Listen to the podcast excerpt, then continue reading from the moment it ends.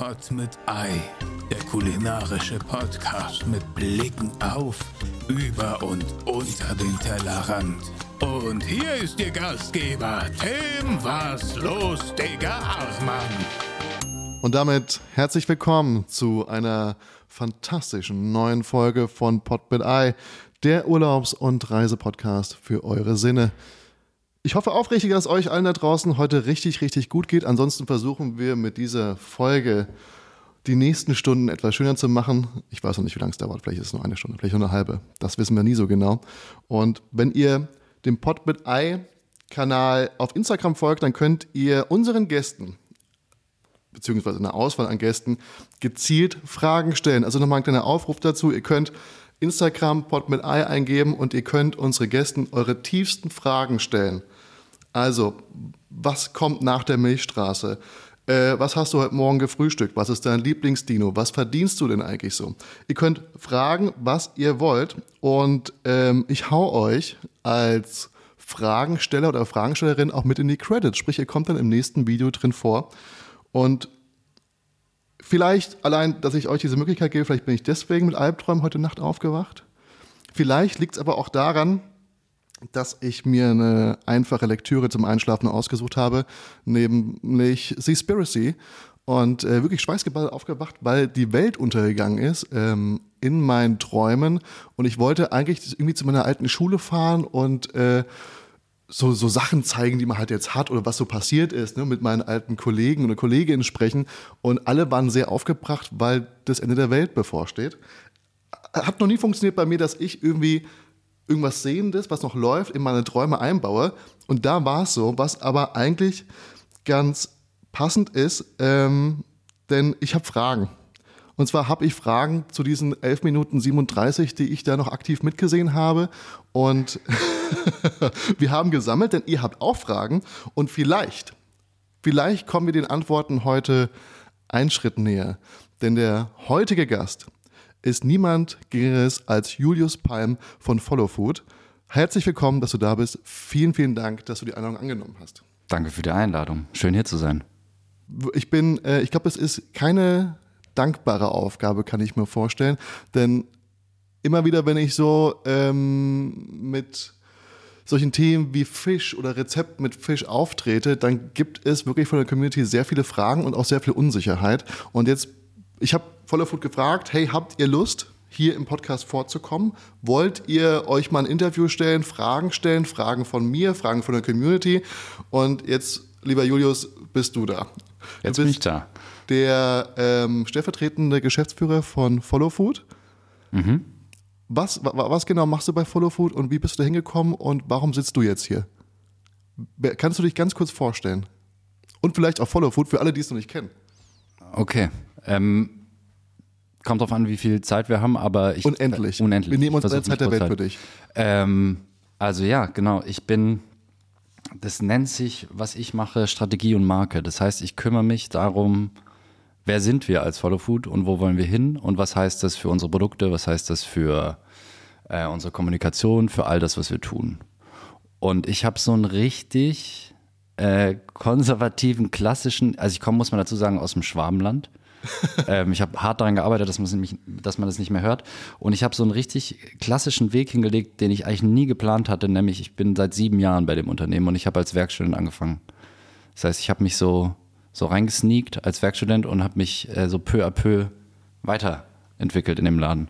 Ähm, und eigentlich habe ich das nie geplant gehabt. Äh, ich habe eigentlich auch was ganz anderes studiert. Ich hab, wollte eigentlich in die Musikbranche. Ich wollte Bands managen und hatte im dritten Semester ein, ein bisschen wieder ein Seaspiracy-Moment.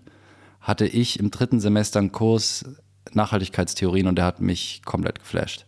Es waren so wieder eine 11 Minuten 37 ich habe ein bisschen mehr noch von dem Kurs mitbekommen als du, die, ähm, aber das hat mich so geflasht, dass ich gesagt habe, ich kann, ich muss irgendwas damit machen. Und ich habe zum Glück an der Uni studiert, wo man auch ähm, einfach sagen konnte, ich wechsle nicht meinen Studiengang, sondern ich mache einfach alles anders wie geplant. Ähm, und dann habe ich bei jedem Kurs gesagt, egal ob du jetzt mit mir über Kulturwissenschaften, über Soziologie oder irgendwas sprechen willst, über den Kunstbegriff oder so, ich will über Nachhaltigkeit sprechen und über die Zukunftsfähigkeit von uns Menschen auf der Erde. Und das hat nicht jedem Professor oder Professorin gefallen, aber ich habe es einfach gemacht. Und dann habe ich ganz viel mich beschäftigt damit. So, hey, was heißt eigentlich Wachstum in einer endlichen Welt? Was, äh, wie sieht das, wie sieht Lebensmittelproduktion aus in einem, in einem System, wo wir ähm, die Ursachen oder die, die Konsequenzen davon eigentlich gar nicht äh, berücksichtigen. Und solche Fragen bin ich nachgegangen und dann habe ich währenddessen einen Job gesucht und da unten, es ist am Bodensee, habe ich studiert, da gibt es eigentlich, wenn du einen Werkstudentenjob machen willst, nur Rüstungsindustrie. Ähm, so die großen klar, Hidden, ja, nicht so direkte Rüstungsindustrie, sondern so Zulieferer, ähm, die halt viel für Panzer und Co. und Schiffe produzieren. Und die zahlen ein irres Geld, aber ähm, das wollte ich nicht machen. Und dann habe ich gegoogelt und irgendwann bin ich bei Follow Food gelandet. Und dann habe ich mich da beworben, einfach so. Und ich glaube, die beiden Gründer wissen bis heute nicht, was ich studiert habe. Weil wir saßen da und waren so, ja, ey, es klingt doch gut, ja, mach doch mal, fang doch einfach mal an. Und dann ist es so seinen Weg gegangen. Also Ähm, als Werkstudent. damals. als Werkstudent, ja. genau, nebenher, irgendwie 15 Stunden die Woche. Ja. Ähm, und habe ich so Projekte gemacht ähm, im Nachhaltigkeitsbereich und gedacht, jetzt schaue ich mir das mal an. Und ich glaube, ich hatte das Glück, dass ich mal in ein Unternehmen reingucken darf, weil ich hätte immer gedacht, ich lande in der NGO, ich lande irgendwie, ich mache, ich bin nicht kompromissbereit, Produkte zu verkaufen, die die Welt kaputt machen und die die Menschen nicht brauchen. Und dann habe ich zum ersten Mal ein Unternehmen kennengelernt, wo einfach klar war, krass, die treffen wirklich Entscheidungen gegen Profit. Die treffen Entscheidungen, die, da liegt das Geld auf der Straße und man müsste einfach nur sagen, wir machen es so und dann würden wir richtig Umsatz machen und die sagen einfach, nee, passt nicht zu unserer Philosophie, wir wollen Impact, wir wollen, dass unsere Produkte was besser machen. Und das zu erleben war klar, okay, krass, hier kann man ja, es gibt ja eine Wirtschaft, in der man die Probleme verändern kann, in der man vom Problem zur Lösung werden kann, in der man wirklich was bewirken kann und in dem ich Selbstwirksamkeit spüre und das Gefühl habe, ich mache was. Weil deine 11 Minuten 37 Albträume hatte ich auch und ich lag halt wirklich, ich konnte, es gab so ein paar Wochen, da konnte ich nicht mehr schlafen, weil ich so tief reingegangen bin in was passiert gerade, dass das mich so in eine Depression gestürzt hat und ich dran saß und war so, was mache ich hier eigentlich?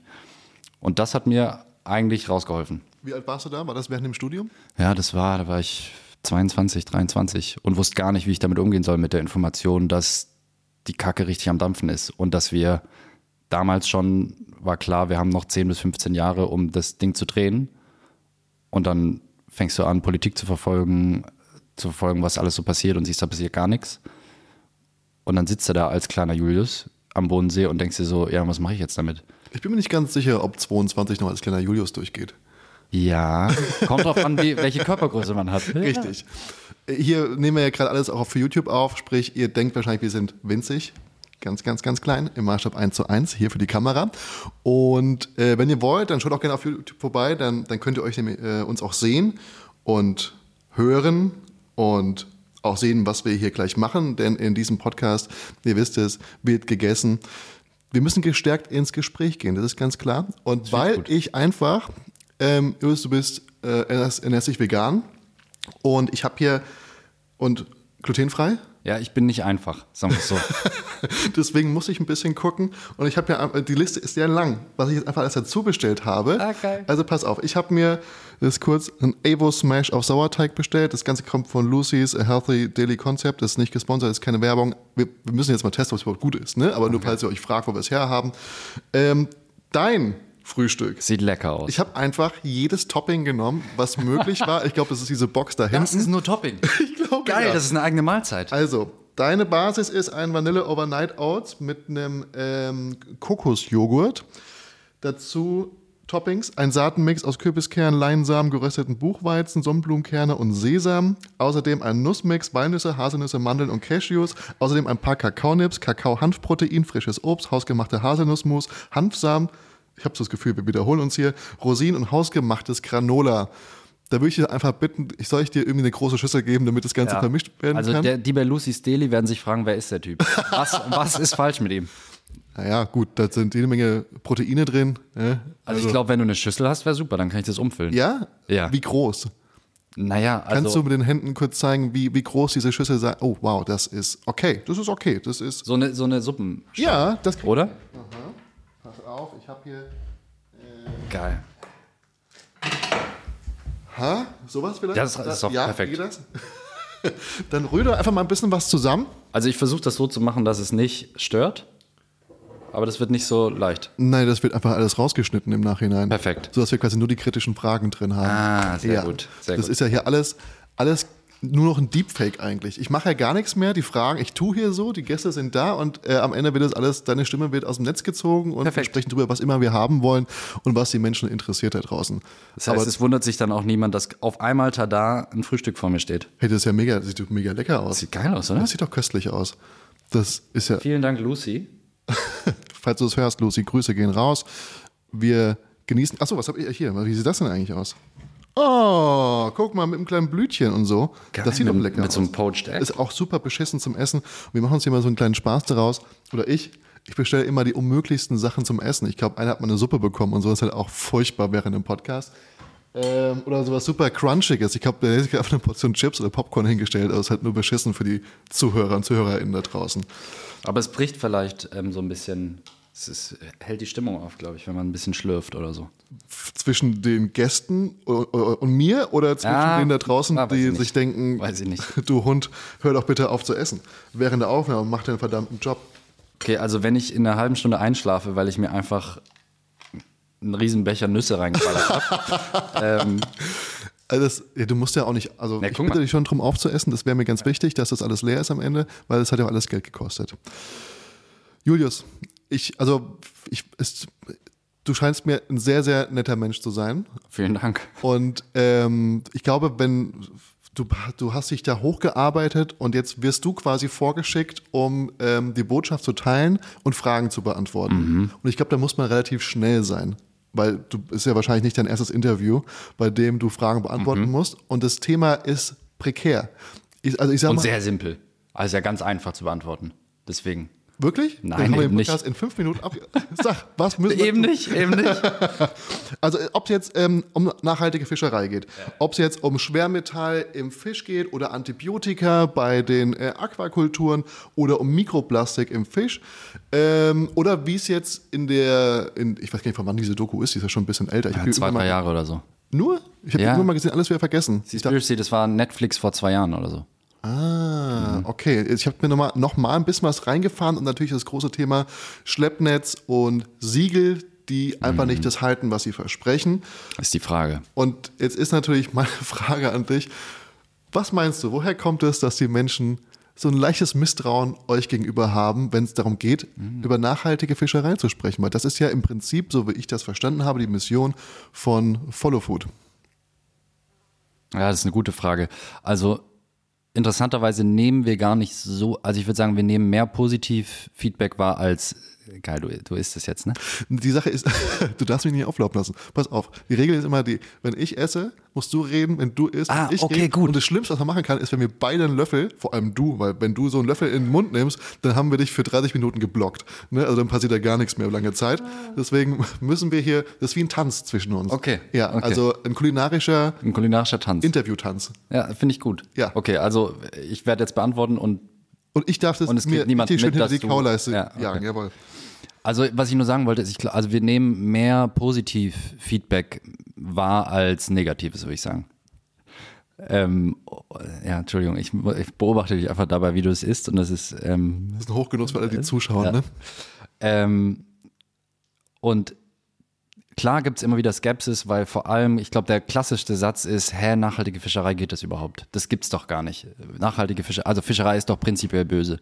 Und da ist eben die erste Antwort drauf, werden wir auch bestimmt noch drüber sprechen. Ähm, stimmt nicht, sondern es gibt solches und solches und es gibt äh, nachhaltige Fischerei und nachhaltige Fischerei. Aber wie ich mir das erkläre, dass man da skeptisch ist, weil es, glaube ich, lange Jahre lang eins der zentralen Themen der Umweltbewegung war. Ähm, Überfischung. Und das auch ein sehr einfach verständliches und kommunizierbares Thema ist, hey, diese Bilder, die einfach brachial sind mit diesen riesen Netzen, wo man Fische rausholt und dann sind da noch Delfine und Schildkröten drin und ähm, das ist ein einfach verständliches Thema, was sehr schnell einen, einen glaube ich, zu Recht ähm, schockieren kann. Und da wurde sehr viel gute Arbeit in den letzten Jahrzehnten geleistet von Greenpeace und Co. Ähm, und ich glaube, das ist das, weshalb die Leute einfach denken, es geht nicht. Und das ist ja erstmal gut. Das heißt, die Skepsis ist eigentlich was, was ich positiv finde, weil so sollte es eigentlich an allen Bereichen der Lebensmittel, generell aller Konsumentscheidungen sein, dass man erstmal skeptisch ist und sagt, so geht es denn wirklich in besser? Und wir haben ja das Ziel zu sagen, dann diese aufklärerische Arbeit zu betreiben, ja, es geht besser. Und wir versuchen das zu zeigen und zu erklären, warum. Deswegen ist auch bei uns so wichtig, das Thema Transparenz immer reinzubringen, weil du brauchst eine einen, einen Proof, du brauchst irgendwie ein Vertrauenstool, dass du den Leuten sagst, du musst nicht unserer Werbekampagne vertrauen, du musst nicht mir als Person vertrauen, sondern wir machen das so nachverfolgbar und, und, und nachvollziehbar für dich als Konsumentin wie möglich. Mhm. Und ich glaube, das sind zwei, zwei Parts, die zusammenkommen, die ganz, ganz wichtig sind und die, glaube ich, auch Teile unseres Erfolgs sind und ein Gamechanger in der ganzen, in der ganzen Ökobewegung ist, weil man erst durch die Vergleichbarkeit überhaupt eine informierte Kaufentscheidung treffen kann. Was bedeutet denn genau nachhaltige Fischerei? Also eine ganz grundsätzlicher, vereinfachter Satz wäre, ähm, nur so viel rausfischen, wie nachwächst. Mhm. Ich würde noch einen Schritt weitergehen. Wir haben eigene Fischereichtlinien erarbeitet in den letzten drei Jahren, weil wir auch mit den Dokumentationen ein bisschen gemerkt haben, okay, es ist unser, unser USP von 2007, erste nachhaltige Fischmarke, ähm, reicht jetzt nicht mehr aus. Wir haben es geschafft, dass die Branche mitgezogen hat. MSC als Grundsiegel ist jetzt sozusagen, kommt langsam an und wir wollen jetzt die nächste Benchmark setzen. Deswegen haben wir eigene Fischereichtlinien erstellt, zusammen mit einem, äh, mit einem Gremium, saß auch der WWF mit drin, ähm, Uni Hamburg, Wissenschaftsexpertinnen.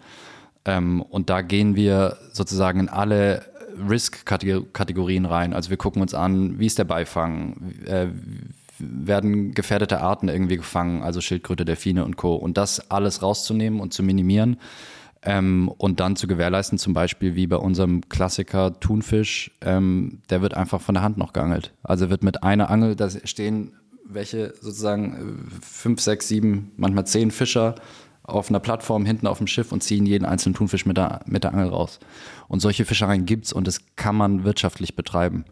Ähm, oder Aquakulturen, wo du ähm, Garnelen farmst, die in natürlichen Mangrovenwäldern wachsen und nicht gefüttert werden, sondern einfach nur bei, bei, mit, mit dem Tidenhub, wenn das Wasser sich zurückzieht, werden die gepflückt und wieder, ähm, dann kommt das Wasser zurück und dann gibt es genug Nahrung und es werden Mangroven aufgeforstet, ähm, damit es mehr Anbaufläche sozusagen, mehr Lebensraum gibt. Und solche Beispiele gibt es da draußen.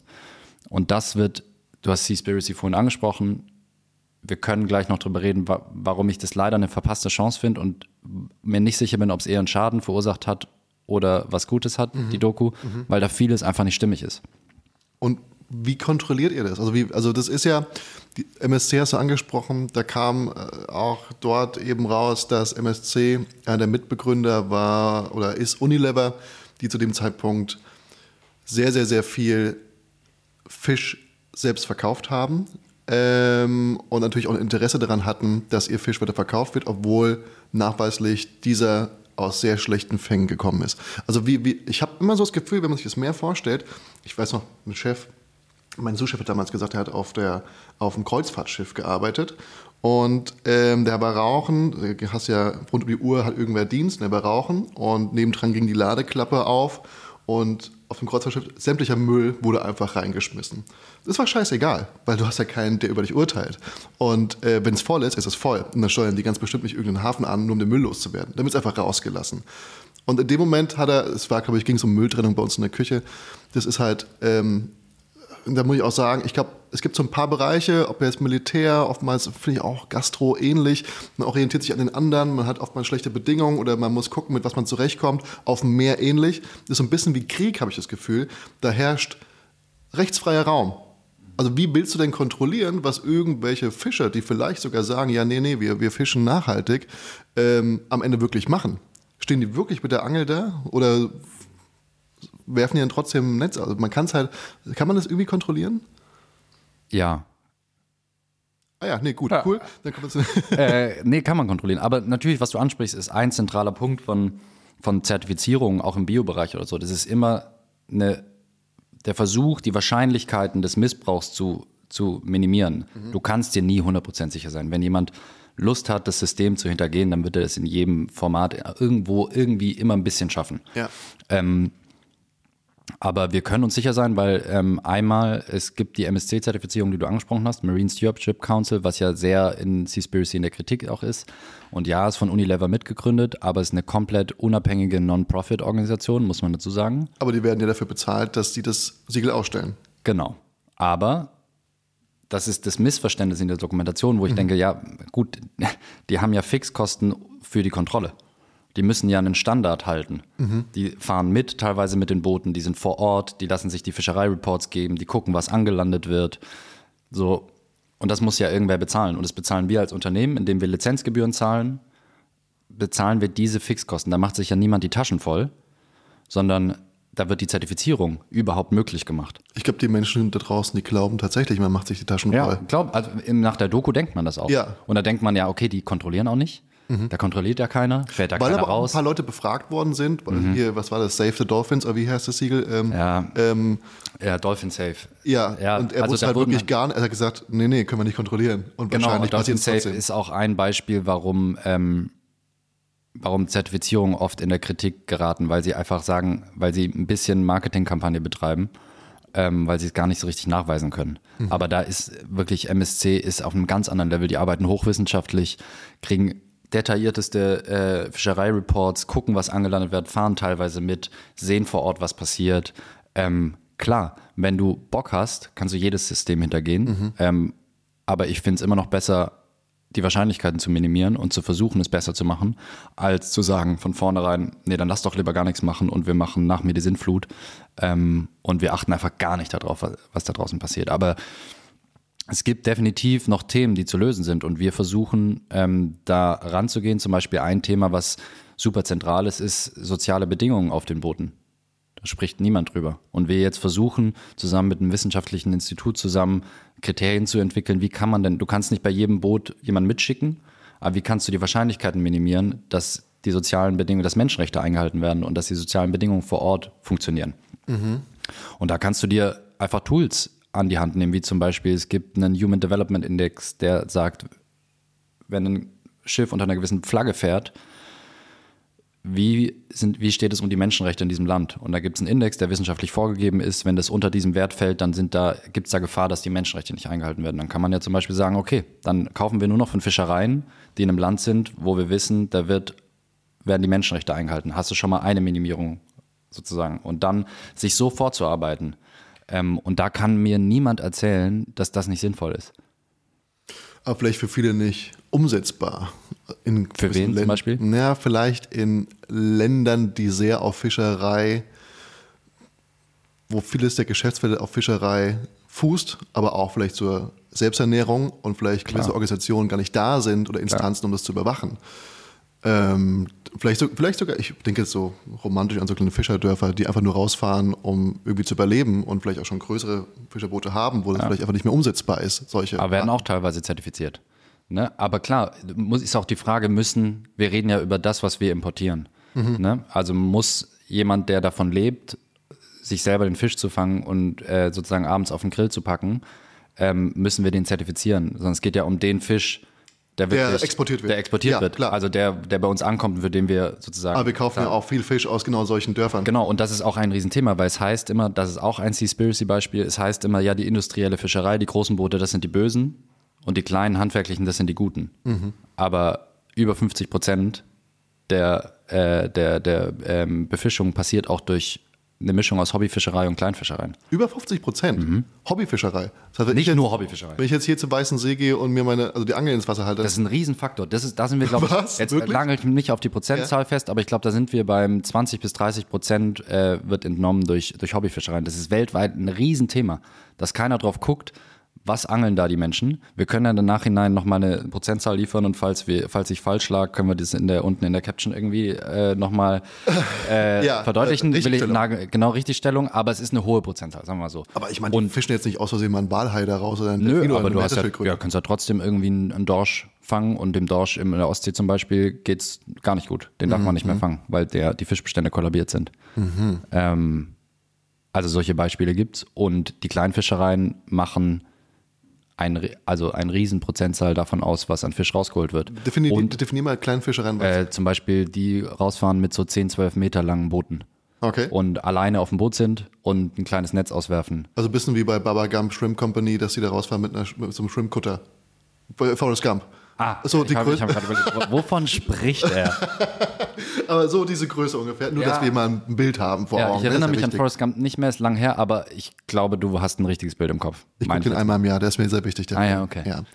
Ähm, ja, aber kleine Boote, die rausfahren und wenn du das in der Menge machst, äh, dann wird, kommt da auch was zusammen. Und im Gegenteil zum Beispiel, wie du am Anfang schon gesagt hast, große Fischereien sind zum Beispiel sehr gut kontrollierbar, weil die ähm, einfach, da ist ein Boot, das sehr viel fängt.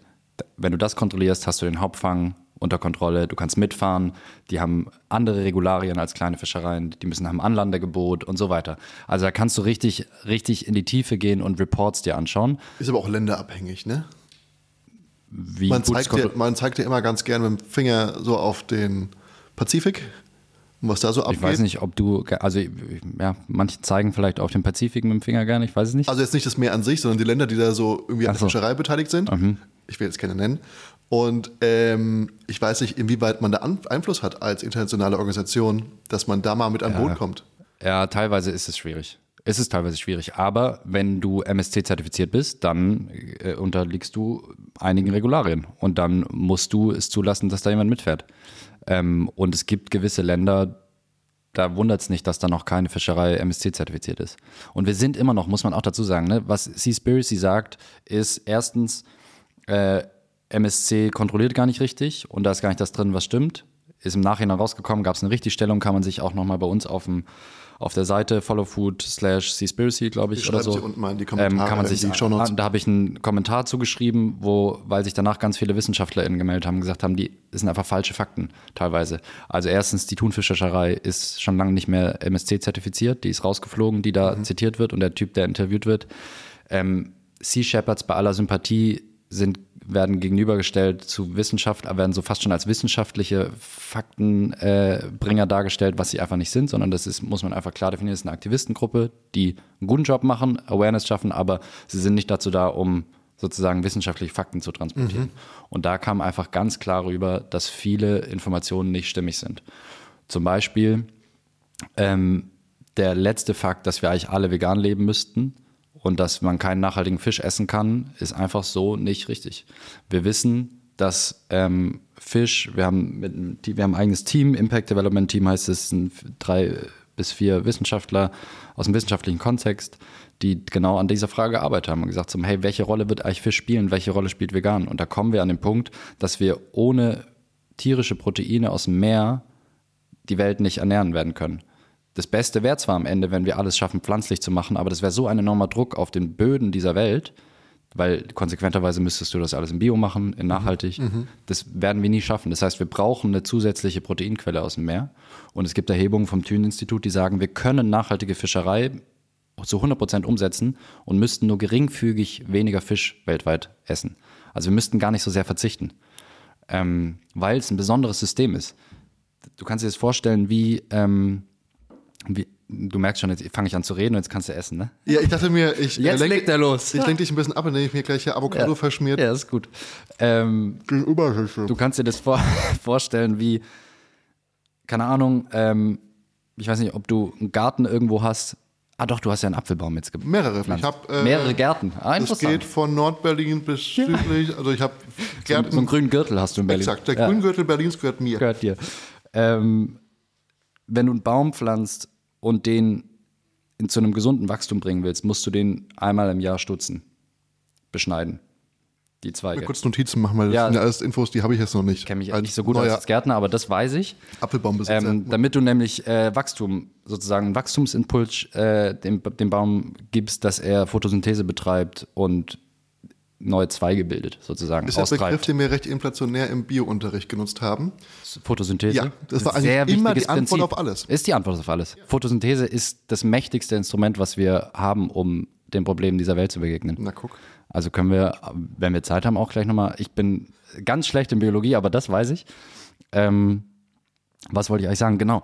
Und Fischbestände funktionieren ein bisschen ähnlich. Ähm, das ist nicht wie, einen, wie, einen, wie eine irgendwie eine Tierhaltung an Land, ähm, sondern es funktioniert anders. Nämlich, wenn du einen Fischbestand alleine lässt, dann wird er irgendwann sein Wachstum einstellen, weil er sagt, jetzt habe ich irgendwie eine Größe erreicht. Es gibt irgendwie erwachsene Tiere, die irgendwann keine Nachkommen mehr züchten, die Jungen müssen nachwachsen, ähm, um, bis sie geschlechtsreif werden und so weiter. Ja, aber die haben ja keine Geburtenregelung. Jetzt, dass sie sagen, Mensch, ist Die haben eine Ein-Kind-Policy. Haben die? Ja, im Meer. Okay. Das ist ganz klar. Weil Hasen würden ja quasi einfach weitermachen, beispielsweise, und zur Ja, Lage und, werden. genau, aber das ist ja, also das ist so ein bisschen, wenn du da sozusagen Tiere rausnimmst, Mhm. gibst du einen Wachstumsimpuls. Ja.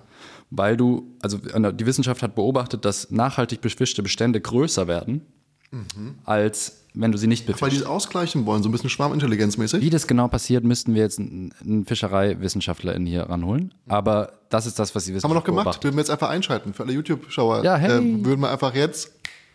War ein Spaß. Nein, so weit, so weit sind wir noch nicht. Ich werde aber gerade. Genau. Ja. Also nur um den Gedanken fertig zu bringen. Das heißt, was das Thünen-Institut rausgefunden hat, ist, durch die nachhaltige Bewirtschaftung können wir zwar vielleicht gewisse Fischbestände nicht mehr befischen, weil sie, Ja. am, am, weil sie sich erholen müssen, aber wir schaffen es, dass die Fischbestände, die wir befischen, stärker werden, gesünder werden und uns mehr Fisch liefern. Aber das ist wie der Baum im nächsten Jahr. automatisch, dass da mal ein Hai Ja, aber das vorbeikommt? gibt, also das System haben wir durcheinander gebracht. Genau, das wäre natürliche Selektion, Ah. dass irgendwie, ähm, wir sehen es nämlich im Meer, dass Überpopulationen entstehen, weil natürliche Feinde wegfallen. Das heißt, das komplette Gleichgewicht wird aus, dem, aus der Balance gebracht. Jetzt glaube ich, müssen wir nicht meinen, dass wir die sind, die das Gleichgewicht reinbringen, weil dazu verstehen wir zu wenig. das wäre jetzt der nächste Punkt Also gewesen, ja. es ist immer, aber auch an Land, es wäre immer die beste Variante. Wir würden uns von diesem Planeten verabschieden und sagen, wir lassen das alles alleine, weil die Natur ist das schlauste System, was wir Beste kennen. Kreislauf. Es ist einfach das Beste, was es gibt. Die Natur, ich habe wirklich stand auch schon auf landwirtschaftlichen Betrieben und wenn du siehst, wie sich der Natur gewisse innerhalb von kürzester Zeit gewisse Bereiche zurückholt und wieder mit Biodiversität und Tieren und allem, ey, dann verstehst du, was wir falsch machen. Also ich kann nur einen, ähm, einen spontanen Filmtipp geben. Perfekt, dann will ich aber noch mal kurz mein Brot Beiß beißen. doch nochmal in dein Brot. Ähm, es gibt einen Film von einem ganz tollen Menschen, Sebastião Salgado, Das Salz der Erde. Äh, Sebastião Salgado ist ein äh, brasilianischer Fotograf, der jahrzehntelang dadurch erfolgreich war oder bekannt war. Erfolgreich ist in dem Kontext ein bisschen komisch, ähm, dass er das Elend dieser Welt äh, fotografiert hat. Hunger, maßgeblich, Migrationsbewegung. Und der ist irgendwann krank geworden an, diesem, an diesen Bildern, meinte er. Er hat irgendwann, ich glaube, sogar Krebs bekommen, ich weiß nicht genau ähm, weil er gesagt hat, er hat so viel Leid gesehen, das hat seine Seele so kaputt gemacht und er muss auch damit aufhören und hat die Krankheit kuriert und hat danach gesagt, so jetzt muss er schönes, schöne Dinge fotografieren und das Einzige, was ihm Schönes eingefallen ist, ist die Natur. Und der zeigt so berührend in diesem Film, nämlich auch an einem privaten Beispiel, dass er eine alte brasilianische Familienfarm übernimmt, die komplett gerodet ist. Da ist Wüste. Und er geht dahin und pflanzt über Jahre jeden Tag Bäume. Ich glaube, das wurde mir schon mal bei meinem. E-Mail-Provider angezeigt als Bild der Woche. Oh, oh nee, ohne Scheiß, ich glaube wirklich. Ja, ist, also du kennst 100% Bilder von ihm. Ja, ich glaube auch. Also ihm. vorher-nachher-Bilder. Und das Ne? kann auch sein. Und das ist wirklich berührend zu sehen. In diesem, da waren keine Tiere mehr, da waren keine, äh, auch gerade keine Raubtiere, da war kein Wasser mehr, nichts. Und nach, ich glaube, fünf bis zehn Jahren sind Bachläufe zurückgekommen und er hat sich gefragt, woher kommt das Wasser? Mammuts und Dodos waren wieder Mammuts waren wieder da, Dinosaurier kamen um die Ecke. Nee, aber tatsächlich, es waren auf einmal, ich glaube, äh, Tiger oder Leoparden kamen Ja. auf einmal wieder. Und er einfach gesagt hat, okay, ich habe nur Bäume gepflanzt, nichts anderes gemacht und auf einmal kommt hier Wasser und Tiere zurück. Woher kommen die? Und das, das zeigt einfach, welche Kraft es hat, wenn wir mit der Natur versuchen zu arbeiten und ihr Raum lassen, das zu machen, was sie am besten kann. Vielfalt ins System zu bringen, sich zu regenerieren. Das ist das, was, also einfach nur, es gibt immer diesen Begriff Abundance. Ich glaube, wir haben hier jemanden, Native Speaker, Überfluss, glaube ich, ja. Ja, wir sind heute mit dem Publikum ausgestattet. Ähm, wollen wir kurz die Frage ans Publikum stellen? Was heißt denn Abundance? Überfluss, perfekt. Fantastisch, vielen Dank. Aus dem Publikum. 500 Das war mein Euro Joker. heute ans Publikum. Ähm, das ist aber, das gibt immer so ein bisschen äh, Stärke und Vertrauen zurück, weil diese Bilder, die kommen immer mal wieder irgendwie in Feed ge ge gespült und dann denkt man sich, ach wie schön, es gibt doch noch gute Nachrichten und dass die Natur sich schneller erholt als WissenschaftlerInnen annehmen, haben wir auch quasi während Corona gemerkt, dass es wirklich schnell gehen kann, wenn wir einfach mal die Finger von irgendwas lassen. Aber ich werde gerade von gewissen Staubsaugergeräuschen ähm, aus, dem, aus dem Fluss rausgeholt. So ein bisschen wie wenn ich Samstagmorgens in meinem Kinderzimmer lag und meine Mutter hat versucht, mich aggressiv zu wecken, macht das hier, glaube ich, gerade die Treppenhausreinigung. Wir haben nämlich Zeit für unsere erste Kategorie und die da heißt, Füllerei mit Ei. bei Füllerei mit Ei äh, würde ich ganz gerne von dir, lieber Julius, wissen, ähm, denn wir müssen ja hier auch ein paar Sachen mitgeben, damit die Leute sich was abspeichern können, damit die wissen, wo geht denn Julius zum Essen hin. Äh, was sind die letzten drei Restaurantbesuche, wo du sagst, da müsst ihr hingehen, das ist die Macht? Das erste fällt mir direkt an, da waren wir gestern zusammen. Oh, Bon Vivant, Schöneberg, richtig? ja, richtig. Berlin-Schöneberg. Ja, Hammer. Geil, ne? Geiles Konzept und wirklich unglaublich lecker. Ich würde, also ich ähm, hatte ja die Ehre, äh, euch gestern mal was zeigen zu dürfen, äh, restaurantmäßig, und ich bin ein ganz, ganz, ganz großer Fan von Bobby War, weil es ist so eine Art Erlebnisgastronomie da drin. Ist es. also es, es ist nicht nur geiles Essen, es sind auch geile Getränke. Und ich sage immer, Ellie, liebe Grüße gehen raus, überrasch uns doch mal mit, mit Drinks und dann kommt der abgefahrenste Scheiß dahin, wo man mit Spielerei, es wurden nur Fotos gemacht, es gehört mit zum Drink, ähm, Zuckerwatte wird selbst gemacht. Also es ist wirklich wie so ein, so ein bisschen Willy Wonka in klein, weißt du? Ja, so, gut, Willy Wonka klein. Und man muss schon sagen, die Geschmacksnerven sind so nach ein paar Stunden schon einfach herausgefordert und strapaziert. Du schmeckst einfach sehr, sehr viel und Ja, extrem. ja. Aber es ist geil. Also wer darauf äh, Lust hat, es macht fantastisch viel Spaß. Ähm, ich soll drei nennen, richtig? Äh, äh, äh, ähm, ganz ein tolles Konzept. Wir haben gestern schon drüber gesprochen, ob, äh, ob wir es gut finden oder nicht, äh, kulinarisch, aber ein grandioses Konzept hat das Freya in Berlin auch, Torstraße, weil die wirklich angefangen haben zu sagen, ähm, wir versuchen den Kreislauf im Restaurant auch wiederherzustellen, weil das ist ein Thema, Nachhaltigkeit in der Gastronomie spielt fast noch keine Rolle, außer in der gehobenen Gastronomie, wo du einfach sehr viel Geld zahlen musst und es für die meisten Leute nicht machbar ist. Dass du, die haben ein Konzept, dass sie direkt von Landwirten im Umland beziehen, die Essensreste ähm, wieder in eine Kompostiermaschine, die im Laden steht, packen und das als Dünger wieder zurück zu den Landwirten geben, um so versuchen, Kreislauf herzustellen, versuchen keinen Müll zu produzieren. Also ich glaube, sie produzieren keinen Müll. Ähm, tolles Konzept. Ähm, und jetzt was Drittes. Was Drittes. Also es ist gar nicht so schwer. Ich merke immer, Essen gehen ist für jemanden, der nachhaltigkeitsüberzeugt ist und da irgendwie eine Leidenschaft hat, nicht so einfach, weil du sehr oft dein Herz blutet, weil Bio einfach nicht so viel stattfindet, Nachhaltigkeit nicht so eine Rolle spielt. Aber irgendwas in Hamburg vielleicht? Ich meine, ihr sitzt ja in ja, ja, Hamburg. schon. No, so, wir sind. Ähm, wo gehe ich gerne in Hamburg hin? Hammer. War ich letzte Woche? äh, Authentica. Authentica. Authentica. Ist es ein in, indisches Indisches Restaurant? Restaurant. Ah, Wenn I man- see what they did there. Ja, Wortspiel. ähm, wenn du richtig geil indisch essen willst, dann zu Authentica. Vermisse ich hier in Berlin gänzlich.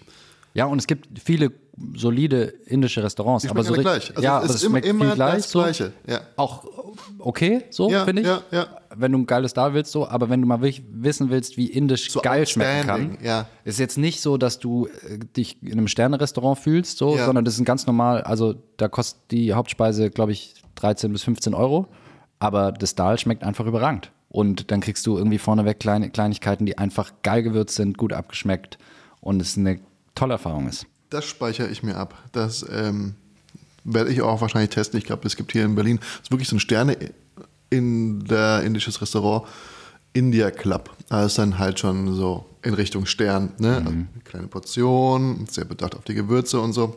Und mir fällt noch was ein. Darf ich was Viertes nennen? Hobenkök. Na gut. Im, Im Hafen ist ein bisschen auch, äh, ist nämlich eine Markthalle. Und Ja. die haben auch direkten Bezug von Landwirten aus der Umgebung. Alles in nachhaltig, alles in Bio. Ähm, und fantastisch lecker. Auch erschwinglich, aber schaffen es wirklich gut zu kochen für einen, für einen schmalen Taler verhältnismäßig. Also du zahlst da nicht irgendwie das Riesenmenü, sondern zahlst da, kannst da mit 40 bis 50 Euro rausgehen und hast einfach wirklich gut gegessen. Als Einzelperson? Ja. Ja. Ich will natürlich jetzt, dass die äh, Folge nicht die ganze Zeit so negativ, also was heißt, wir müssen, es ist ein Thema, wo müssen wir drüber reden. Und ich meine, wenn du schon mal da bist, dann will ich natürlich alle Infos rauskriegen, die ich rauskriegen kann.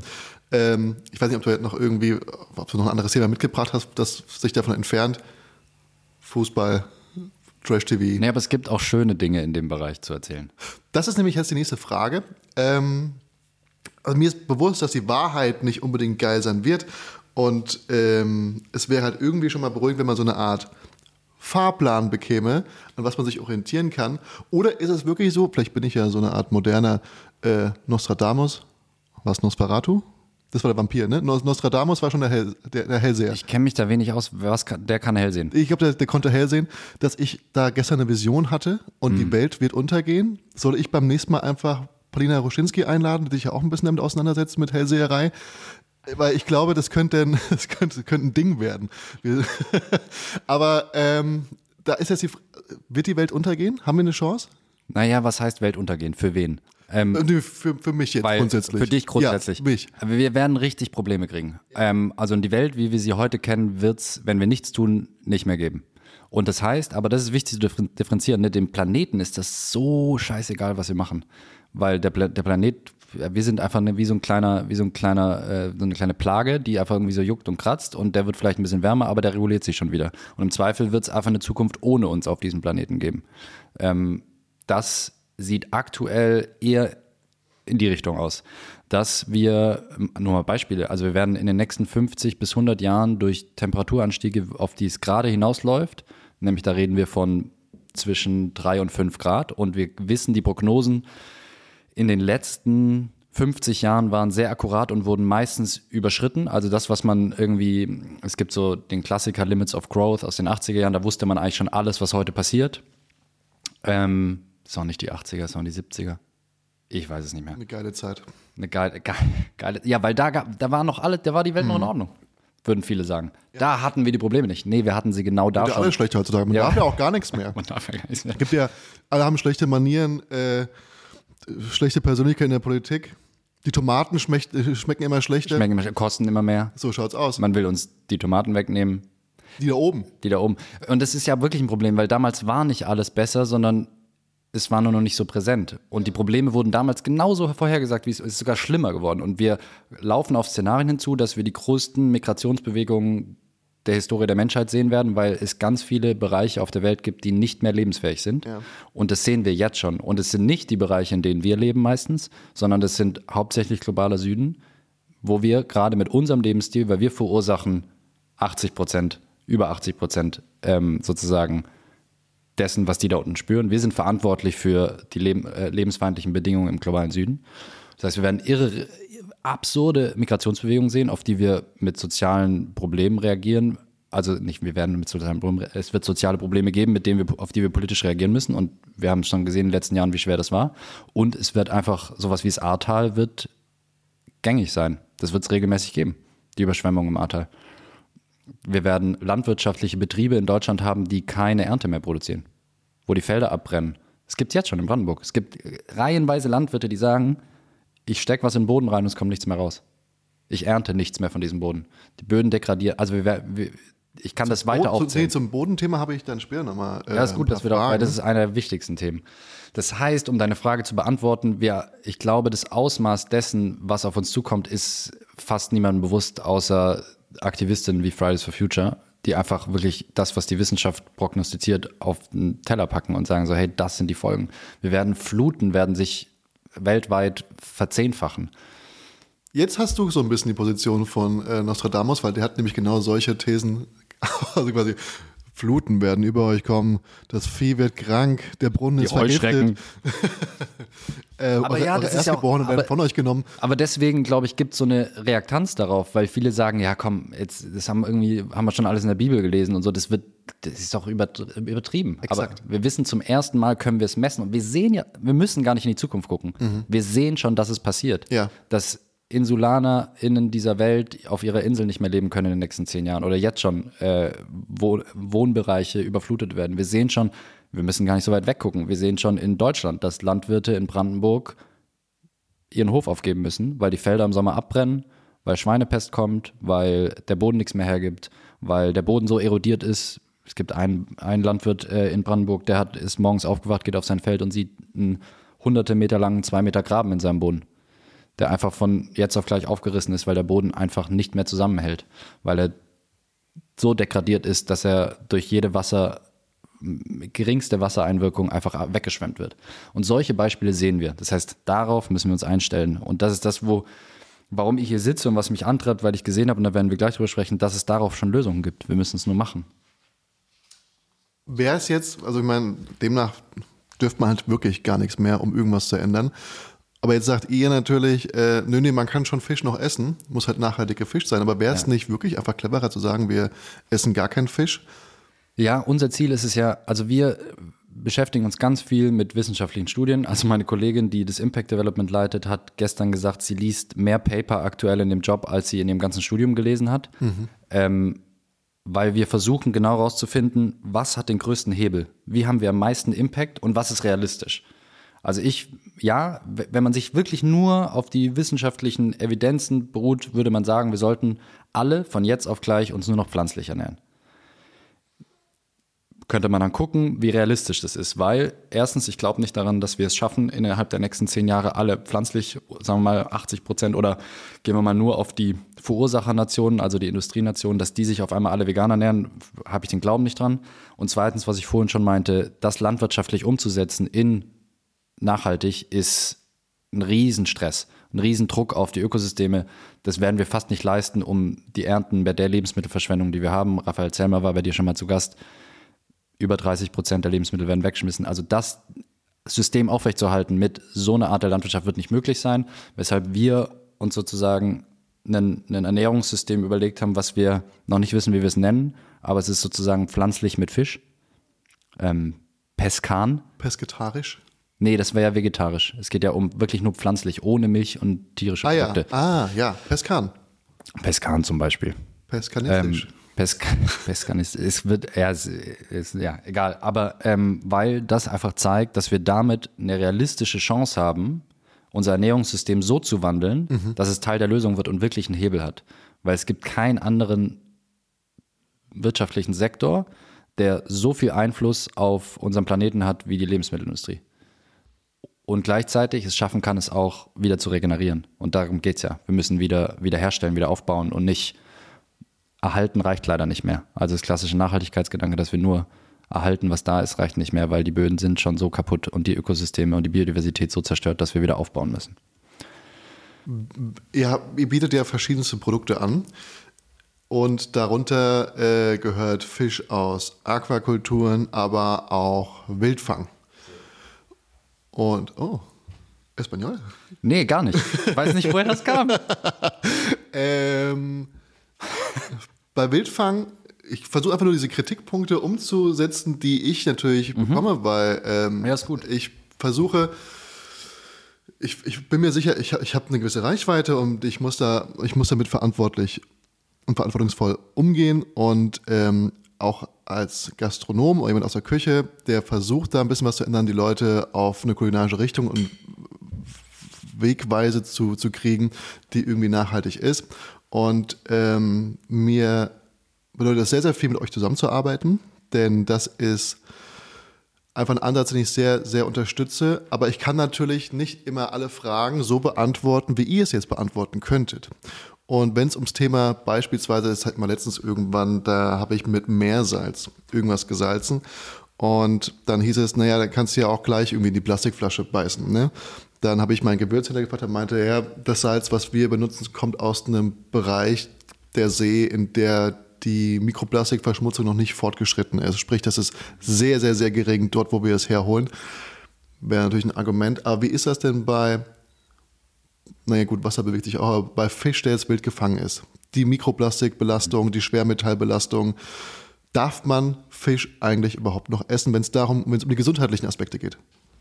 Ja, aber er muss gemessen werden. Also wir testen jeden Fisch, den wir, nicht jeden Fisch, den wir, aber jede Charge, die wir kaufen, also testen Produkt, wir im Labor. Ankommt? Genau, testen wir im Labor ja. auf Grenzwerte für Schwermetalle und Co.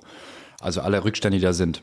Und da gibt es Grenzwerte, die nicht überschritten werden dürfen. Und da sehen wir, das ist ein Problem, was auf uns zukommen wird. Wenn wir nicht an anderer Stelle, also andere Firmen, die sich um das Thema Plastikmüll kümmern oder ein, jegliche Eintragung in die Meere, wenn wir uns darum nicht kümmern, wird irgendwann es dazu führen, dass wir wahrscheinlich Fisch gar nicht mehr essen können, nicht weil es ihn nicht mehr gibt, sondern weil er gesundheitlich nicht empfehlenswert ist.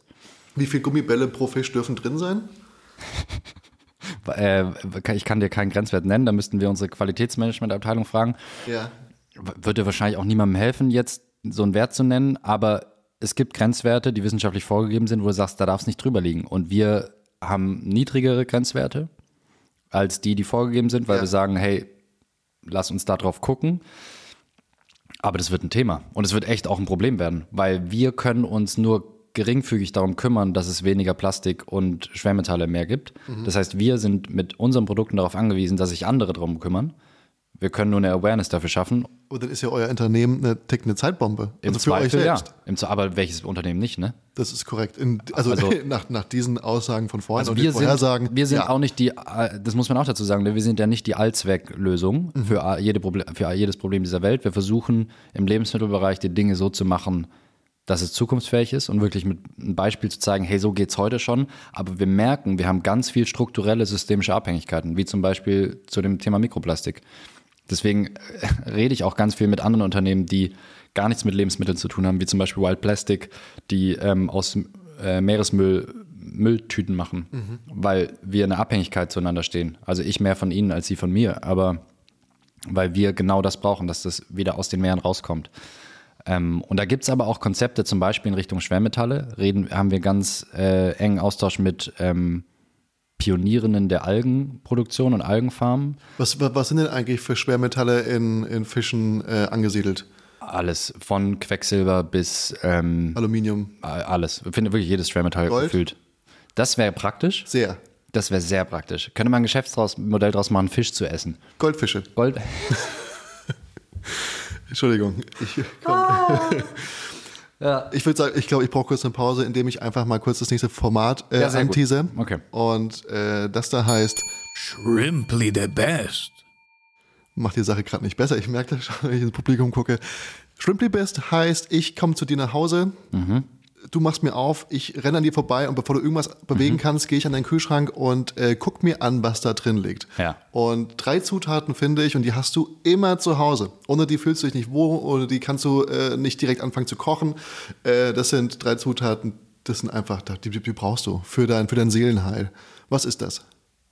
Wir reden jetzt über, äh, egal ob Gemüse oder äh, Soßen oder Mhm. ja. Aber wichtig ist, dass es im also Kühlschrank liegt. Jetzt vielleicht nicht unbedingt die Insulinspritze oder sowas, Ah, ja. dass man die braucht da, aber Das ist schon klar. ähm, also mein Kühlschrank wird voll sein, immer mit Gemüse.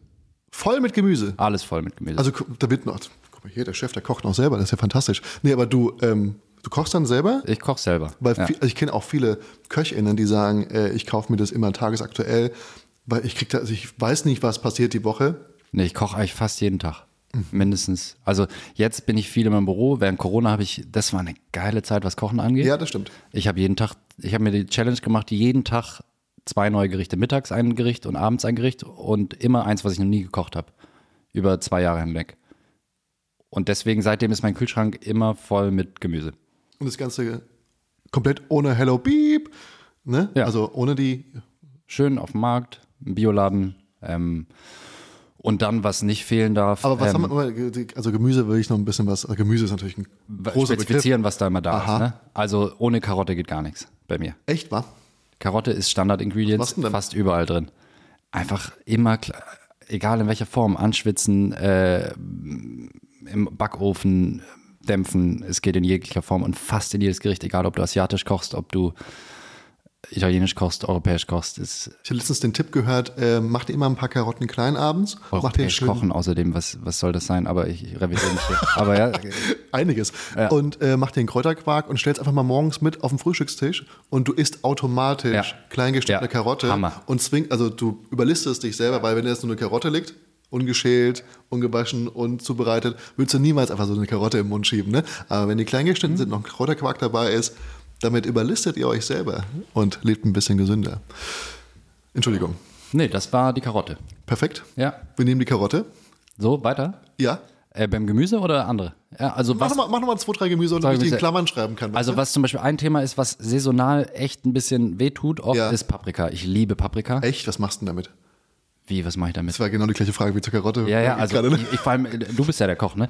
Also das, Ja, aber genau, und Karotte, ich hätte jetzt so gehofft, so Püree und auch mal eine Suppe. Also mein Lieblings- So. mein- aber Paprika finde ich schwierig. Paprika Ja. verbrenne ich hier meistens, also mit Absicht auf dem Gasherd, Ja. schäl das Ding runter und dann kannst du da eine Peperonata draus machen oder irgendwie das klein hacken und als, als Basis für Ja. irgendwas. Oder ähm, dann mit in eine Rahmsoße, gut, da bist du, ja gut, geht ja auch als Alternative, für Gulasch, da bist du wieder raus. Aber ähm, gibt's auch Alternativen im Zweifel. Paprika an sich finde ich ein bisschen Ich snack langweilig. die fantastisch, wenn die Snack gut sind, Paprika? snacken.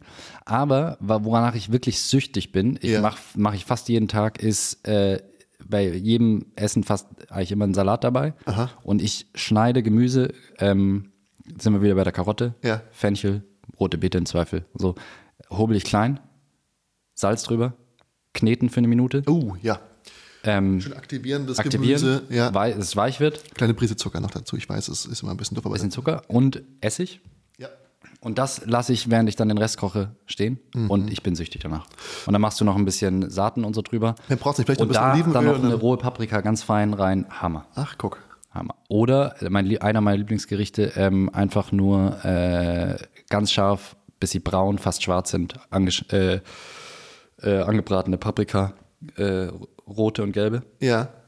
mit Kapern. Die Grünen Nudeln. werden einfach ausgeschlossen aufgrund. Die mag kein Mensch. das stimmt. Das stimmt. Grüne sind mag kein Mensch. Die Fickt sind- euch, grüne was, was Paprika. sind die bitter? Nee, ich, ich verwechsel Ich mal bitter und sauer, nicht. aber die sind, die haben was, was man Die sind nicht für mag. gar nichts gut. Ich meine, macht auch Sinn. Ich glaube, das ist unser Inneres, was einfach merkt, man sollte nicht Dinge essen, die noch nicht reif sind. Mhm, das kann sein. Ja. Ähm, und die mit Nudeln, Kapern, ein bisschen Zwiebeln und Knoblauch und Olivenöl, Hammer. Scharf angebratene Paprika hat so viel Umami, das kannst du dir nicht vorstellen. Okay, wir wollen jetzt nicht alle verlieren, die auch kein Gemüse mögen. Vielleicht können wir. Ja. Also Wobei, es kommt nicht mehr als Gemüse, weil ich lebe pflanzlich, ne? Also das ist. Pech gehabt. Ähm, aber ohne leid. Sojasauce geht gar nichts. Hervorragend. Und ist sie im Sojasauce. Kühlschrank bei dir? Ja. Brauchst du nicht. Brauchst du nicht? Nee, nee. Nee, warum ist sie bei mir im Kühlschrank? Ich weiß es nicht. Aber man liest ziemlich viel über, wie sollte Über man Dinge Sojasauce im lagern. Kühlschrank? Nee, da könnte man darüber. Ich hätte eine Frage an dich. Wie lagerst du Kartoffeln? Moment, Moment, Moment. Ich stelle hier die Fragen. Also, Entschuldigung. Das ist ein Thema, was mich schwer bewegt. Wie lagere ich Wir Kartoffeln? hatten hier Fladdy von äh, Goldies. Das ist äh, ein sehr bekannt, also es sind, das sind die selbsternannten Fastfood-Könige aus Berlin, ist ein großer Titel. Ich weiß, wir waren vorher bei Sven Elberfeld im Aqua, also drei Sterne, ähm, und haben jetzt hier gesagt, wir machen hier Fastfood. Pommes, geile Pommes. Jetzt haben sie noch den Smashburger gemacht und ähm, ich habe ihnen natürlich die gleiche Frage gestellt, weil Kartoffeln sind einfach schwierig zu lagern und er meint, er hat auch mit Kartoffelbauern und Bäuerinnen gesprochen, beziehungsweise Lagerung und er hat sehr schnell gemerkt, dass die Deutschen komischerweise keine Ahnung haben, wie man Kartoffeln lagert. Und der kauft seine Kartoffeln jetzt in Holland oder in Belgien und die haben halt genau die richtige Lagerung. Und ich glaube, das ist, ich habe das auch mal in einem Format gesagt, ich habe zwischen 6 und 9 Grad. Und wenn es zu kalt ist, dann ver also im Kühlschrank ist doof, weil dann verändert sich die Stärke und du kannst bei so Kat- Pommes nicht mehr richtig draus machen. Weil dann wird quasi die Stärke zu Zucker umgewandelt oder irgendwie sowas und die Konsistenz verändert sich. Wenn du es jetzt aber hier, ich habe da hinten so eine Schublade, da liegt die drin, eine, seit geraumer Zeit, und du würdest sie als Kartoffel nicht mehr identifizieren können. Ist ein Experiment. Nein, Quatsch. Aber da ist, ähm, das wird hier wahrscheinlich so eine Woche das ist halten. zu warm. Ist zu warm, genau, Ja. es ist zu warm. Also wäre ein typischer Keller nötig, aber auch mit Lüftung, aber Ah, kein Mensch man hat. Ja. einen Keller, der, also es ist ein, ein Weinkeller, wäre top. Aber den hat halt kaum einer, deswegen ähm, Kartoffeln einfach Essen, verbrauchen, ja. Mhm. Oder einpflanzen, wenn sie, ähm, wenn sie keimen. du kannst mal einen Grüngürtel benutzen, da kannst du dir gerne einen Kartoffelacker anlegen und dann ähm, bin ich die Sammelstelle für alle keimenden Kartoffeln. Okay. Ja. Ja. Nächste Zutat? Wir haben schon drei, oder? Ah, nee, wir waren Gemüse, war eine Kategorie, ne? Mhm. Aber wolltest du jetzt noch die Kartoffel reinschummeln? Nee, die, nee, die Kartoffel, die Sojasauce dachte ich und dann das Gemüse, was ich genannt habe. Was ist noch drin? Ähm, eine Joghurt-Alternative, immer gut. Mhm. Also pflanzliche Alternative, Sojajoghurt oder Kokosjoghurt oder so. Fantastisch. Muss Lock- immer dabei sein. locken wir so ein. Und letztens hat jemand zu mir gesagt, um zurück zum Thema zu kommen, es ist zwar schön, dass du mit äh, nachhaltigen Unternehmen zusammenarbeitest, aber damit bewirkst du nicht wirklich viel. Viel würdest du bewirken, wenn du dich bei Firmen wie Nestle oder Coca-Cola einzeckst und die dazu bringst, auch nur ein Prozent von ihrer Art und Weise zu handeln zu überzeugen, nee, zu ändern.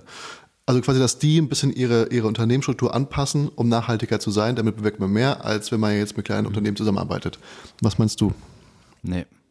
Weil, also nee, stimmt nicht. Nein, ist eine unfaire Antwort. Also es, ich kann die Strategie verstehen, weil wir brauchen die ganz Großen, um wirklich das Problem zu lösen. Weil kleine Unternehmen jetzt aufzubauen und dann sind die irgendwann Nestle, dann äh, werden wir sehen, die werden ihre Nachhaltigkeit nicht auf. Also wenn wir jetzt auf einmal so groß wären wie Nestle, würden wir das, was wir machen, nicht machen können, weil die sind nur so groß, weil sie nur auf den Preis gucken und eben nicht auf die Kosten, die entstehen, die externalisierten, die ganzen Umweltschäden und so. Das heißt, ich das würde das nur bejahen, wenn ich daran glauben würde, dass es Nestle und Unilever auch wirklich ernst meint mit dem, was sie machen. Und daran glaube ich nicht. Das haben sie in den letzten Zeiten zu oft bewiesen, dass ähm, die Vorhaben, die sie in Richtung Nachhaltigkeit machen, nicht ernst gemeint sind, wirklich Transformation anzutreiben, sondern nur sich äh, sozusagen Ablasshandel reinzuwaschen. Wir sehen das in der regenerativen Landwirtschaft. Ähm, kann ich später noch erklären, was es ist. Aber das ist sozusagen der nächste Evolutionsschritt der Biolandwirtschaft, wo es wirklich um Aufbau geht. Und da gehen jetzt Unilever, Nestle auch rein und machen Hochglanzprojekte.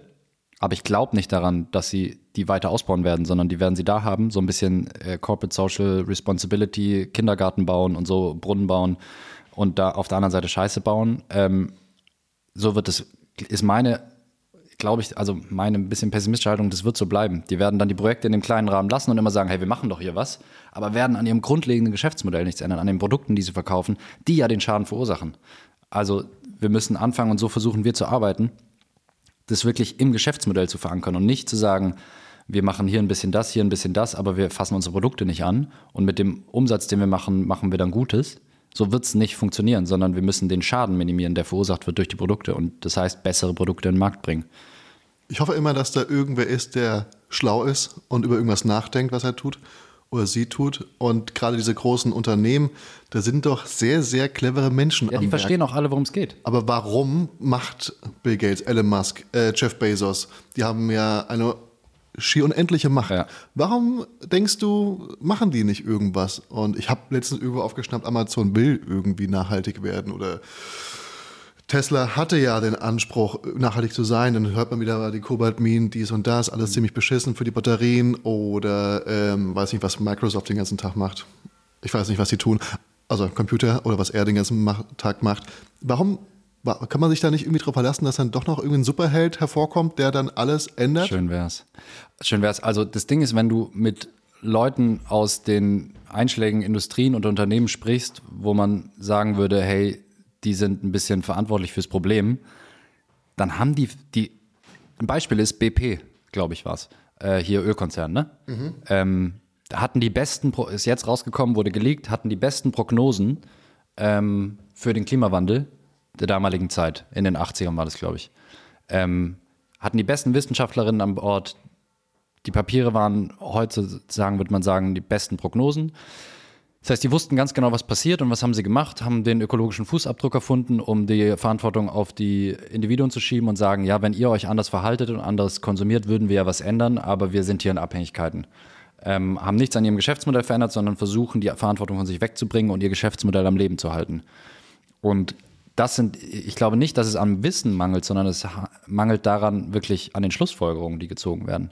Und ich glaube, ich habe dir keine Antwort darauf, warum das so ist, aber ich kann mir vorstellen, dass du, wenn du jahrzehntelang in solchen Strukturen groß wirst, ausgebildet wirst ähm, und die kennst, dann fällt es erwiesenermaßen ja schwer, seine eigenen Überzeugungen und Verhaltensweisen zu ändern. Und so wird es in der Wirtschaft genauso sein, dass die da oben sitzen und unter Druck sind, weil sie in einem System sind, wo sie nur an der Rendite und an dem, an dem, an dem Gewinn gemessen werden. Und wenn du da rechts und links ausspurst, dann kriegst du auf den Deckel so. Und in den Abhängigkeiten stecken die ja noch drin. Das heißt, sie müssen sich aktiv gegen das System stellen und müssten ganz schön viel Schmerz aushalten. Und deswegen gibt es, glaube ich, viele, die sagen, warum, warum, soll ich das tun? So, ich kann doch hier noch ein paar Jahre Reibach machen, von dieser Erde gehen und dann ist mir doch egal, weil die Probleme auch nicht spürbar genug sind, dass es wirklich wehtut. Aber Reibach haben sie ja nun wirklich schon mehr als genug gemacht. Ja, aber da, ja, aber, ja, da denken wir immer, irgendwann ist genug, aber es zeigt dann Elon Musk, zeigt es irgendwie nie genug, ne? Also allein, dass man zum Mars fliegen will. Gut, aber der, der, zeigt ja eigentlich, dass er denkt, das hat sich hier schon erledigt. Ne? Der, will, der, der hat sich ja einen Fluchtplan. Stimmt, oder? eigentlich ist er der Schlauste von allen. Der geht ab auf den Mars. Aber auch das ist so schade, weil ich denke, das, das, das transportiert das falsche Bild. Weil er sagt, hey, hier, wir sind eh doomed, so, ja. die Erde ist im Und Eimer so, lass kommen, ja genau, ja. ihr Nasen will. Ich nehme ein paar äh, äh, von den Eliten mit, die sich ja. leisten können und dann gehe ich ab auf den Mars. So, aber wie viel Geld da reinfließt, mhm. die, diese Forschung zu betreiben, was du mit dem Geld machen könntest, um das Problem hier auf der Erde anzugehen, ist immens. Also allein, wenn du das Geld in die Landwirtschaft pumpen würdest und sagen würdest, ey, ich quersubventioniere jetzt das, was ihr an planetaren, an gesellschaftlicher Leistung vollbringt, nämlich dafür zu sorgen, dass da draußen die Biodiversität stimmt, dass die Böden nicht kaputt gehen, dass mehr CO2 im Boden gespeichert wird. Da gibt es so viele Dinge, die ich aufzählen könnte. Wenn wir das Geld da reinpumpen würden, dann, wir, wir haben gar keine Ahnung, wie schnell sich unsere Probleme auflösen würden und wie schnell sich Natur regenerieren würde. Aber stattdessen irgendwie investieren wir Geld in Forschungsprojekte, wo du denkst, müssen wir jetzt wirklich zum Mars fliegen? Wir wissen noch gar nicht, ob wir da leben können. Wir wissen noch gar nicht, ob. Also vor kurzem habe ich ein cooles Video gesehen, wo sie einfach nur Bilder vom Mars gezeigt haben und gesagt haben, es gibt wenig Wasser, es sieht irgendwie trocken aus, scheiße aus, ist irgendwie nicht so schön. Dann zeigen sie Bilder vom Planeten Erde und sie so, ja, guck mal, und das könnten wir jetzt daran arbeiten, vielleicht das mal zu erhalten. Wie wäre es denn damit so? Und da finde ich, ist was Wahres dran. Voll, absolut. Ich finde auch letztens irgendwie die Metapher ganz gut, dass wir im Prinzip auf einem sehr, sehr großen Raumschiff leben, Ja. was sich sehr langsam durchs All bewegt. Ja. Und im Prinzip haben wir hier alles, um unsere Reise sehr lange fortführen zu können. Aber wir sabotieren unser eigenes Ja. Raumschiff. Wir Raumschiff Erde. machen das kaputt.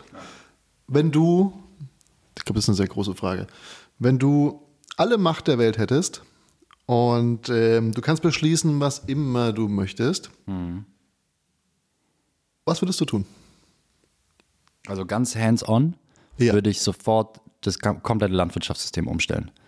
Und würde, also gut, ich könnte ja wirklich alles tun, was Du kannst alles tun. Du kannst auch sagen, Ich denk schon wieder im krieg System. das Ticket bei Elon Musk und ich Nee, auf mit. gar keinen Fall. Weil ich dazu bin ich viel zu verliebt in das, was uns hier umgibt und worin wir leben. Und ähm, ich glaube, ich würde versuchen wirklich, also es gibt so ein, ein Grundproblem, was wir haben, Mhm. dass wir in einem System leben, was, es gibt den Begriff externalisierte Kosten. Ich weiß nicht, ob das jetzt zu nerdig wird, Nee, aber klar, Logo kenne ich schon, aber nee, kannst du vielleicht klar, ja, für die erklären? Ja. ja, für einen Freund. Ähm, und zwar heißt es, externalisierte Kosten sind die Kosten, die wir nicht in unserer Gewinn- und Verlustrechnung, in den Bilanzen und so auftauchen. Zum Beispiel, ähm, äh, dass wir unsere Böden kaputt machen. Das sind Kosten, die uns gesellschaftlich zum Tragen kommen. Oder das Ahrtal ist ein perfektes Beispiel für externalisierte Kosten. Das ist verursacht durch die Art und Weise, wie wir Wirtschaft treiben, weil wir das Klima äh, und so, Wetterextreme, dann passiert das Ahrtal und das haben wir nicht eingepreist, dass wir mit Fluten zu tun haben, mit gesellschaftlichen Kosten, die wir aus Steuergeldern zahlen müssen. ja. Wie das Ahrtal wieder irgendwie da mit den Katastrophenschutz und alles Mögliche. Das bezahlen wir alles aus Steuergeldern, die aber eigentlich wir auch von vornherein prophylaktisch in eine Unternehmenskostenrechnung einpreisen könnten, weil ich sage, hey, wenn du als, als Landwirt jetzt mal so platt gesprochen ähm, dafür sorgst, dass deine Bodenfruchtbarkeit erhalten wird, dass dein Boden viel Wasser aufnehmen kann. Ich habe vor kurzem mit einem Landwirt gesprochen, Sepp Braun, einer der Pioniere, der hat gesagt, hey, die Menge, die im Ahrtal runtergekommen ist, 200 Liter, den Quadratmeter, habe ich in siebeneinhalb Minuten auf meinem Boden versickert. In siebeneinhalb Minuten. Und im Ahrtal ist es einfach nicht abgeflossen. Ist einfach nur den Berg runtergeflossen, ist nicht versickert. Aufgrund der Trockenheit zu dem Zeitpunkt. Ja, die Böden sind degradiert, es gab keine äh, Schutzmechanismen mehr, also äh, es gab keine, nicht genug Wälder oder einfach Struktur in der Landwirtschaft, die das Wasser aufhalten, die es aufsaugen können. Der Boden ist zu degradiert, um das Wasser aufzunehmen. Also ein Boden, der degradiert, der keine fruchtbar, der nicht mehr lebendig ist, der ist wie eine, der wird wie zu einer Platte für das Wasser. Also der versickert dann nicht mehr, sondern der fließt einfach oben ab, nimmt den fruchtbaren Oberboden mit und fließt einfach ab. Und das ist das, was im Ahrtal passiert ist. Ähm, man hat Flüsse begradigt, ähm, das heißt, es gibt keine, der macht keine Schlangenlinien mehr, dass es irgendwie die Geschwindigkeit rausgenommen wird und so weiter. Diese ganzen Kosten könnten wir in Geschäftsmodelle integrieren und das, da spricht man dann von internal, also sozusagen internalisieren der external, ja, ist egal. Ähm, und es nennt sich Mit einem Blick in mein Gesicht er einfach gesagt, nee, ich glaube, das Nee, macht dir keinen Sinn. ja. Hör auf. Ja. Aber da, und da gibt's, manche nennen das True Cost Accounting oder richtig rechnen. Die wahren Preise wirklich, die Ja. wahren Kosten Ja. Mal zu, sich anzugucken. Und ich weiß nicht, warum ich dir das gerade erkläre. Wir hatten Sinn davor, warum ich da hingehe. Weil, ah, was ich tun Ja, würde. genau. Und ich würde dieses System umstellen, dass wir einfach sagen, hey, lasst uns doch einfach mal richtig rechnen. Lasst uns doch, wir müssen gar nicht die Welt neu erfinden. Wir müssen gar nicht jetzt den, ich habe gar nicht die große Vision von, wir machen alles anders, sondern einfach nur, lasst uns einfach mal das angucken, was da ist. Wirklich mal eine er- ernsthafte Bilanz machen und danach Unternehmen strukturieren. Und dann, zu ins, aktuell leben wir in einer Wirtschaft, die bestraft dich, dass du nachhaltig handelst, weil du das nicht im Preis wieder, also wir können nicht höhere Preise so verlangen, wie wir es bräuchten, um den Landwirten das Geld zu zahlen, was sie bräuchten, um diese Leistung zu vollbringen. Das heißt, nach, äh, nicht nachhaltige Unternehmen gucken nur auf den Preis und werden nicht bestraft dafür, sondern werden incentiviert, weil sie günstigere Preise anbieten können, weil sie mehr Marge verlangen können, weil sie weniger Kosten haben und so weiter.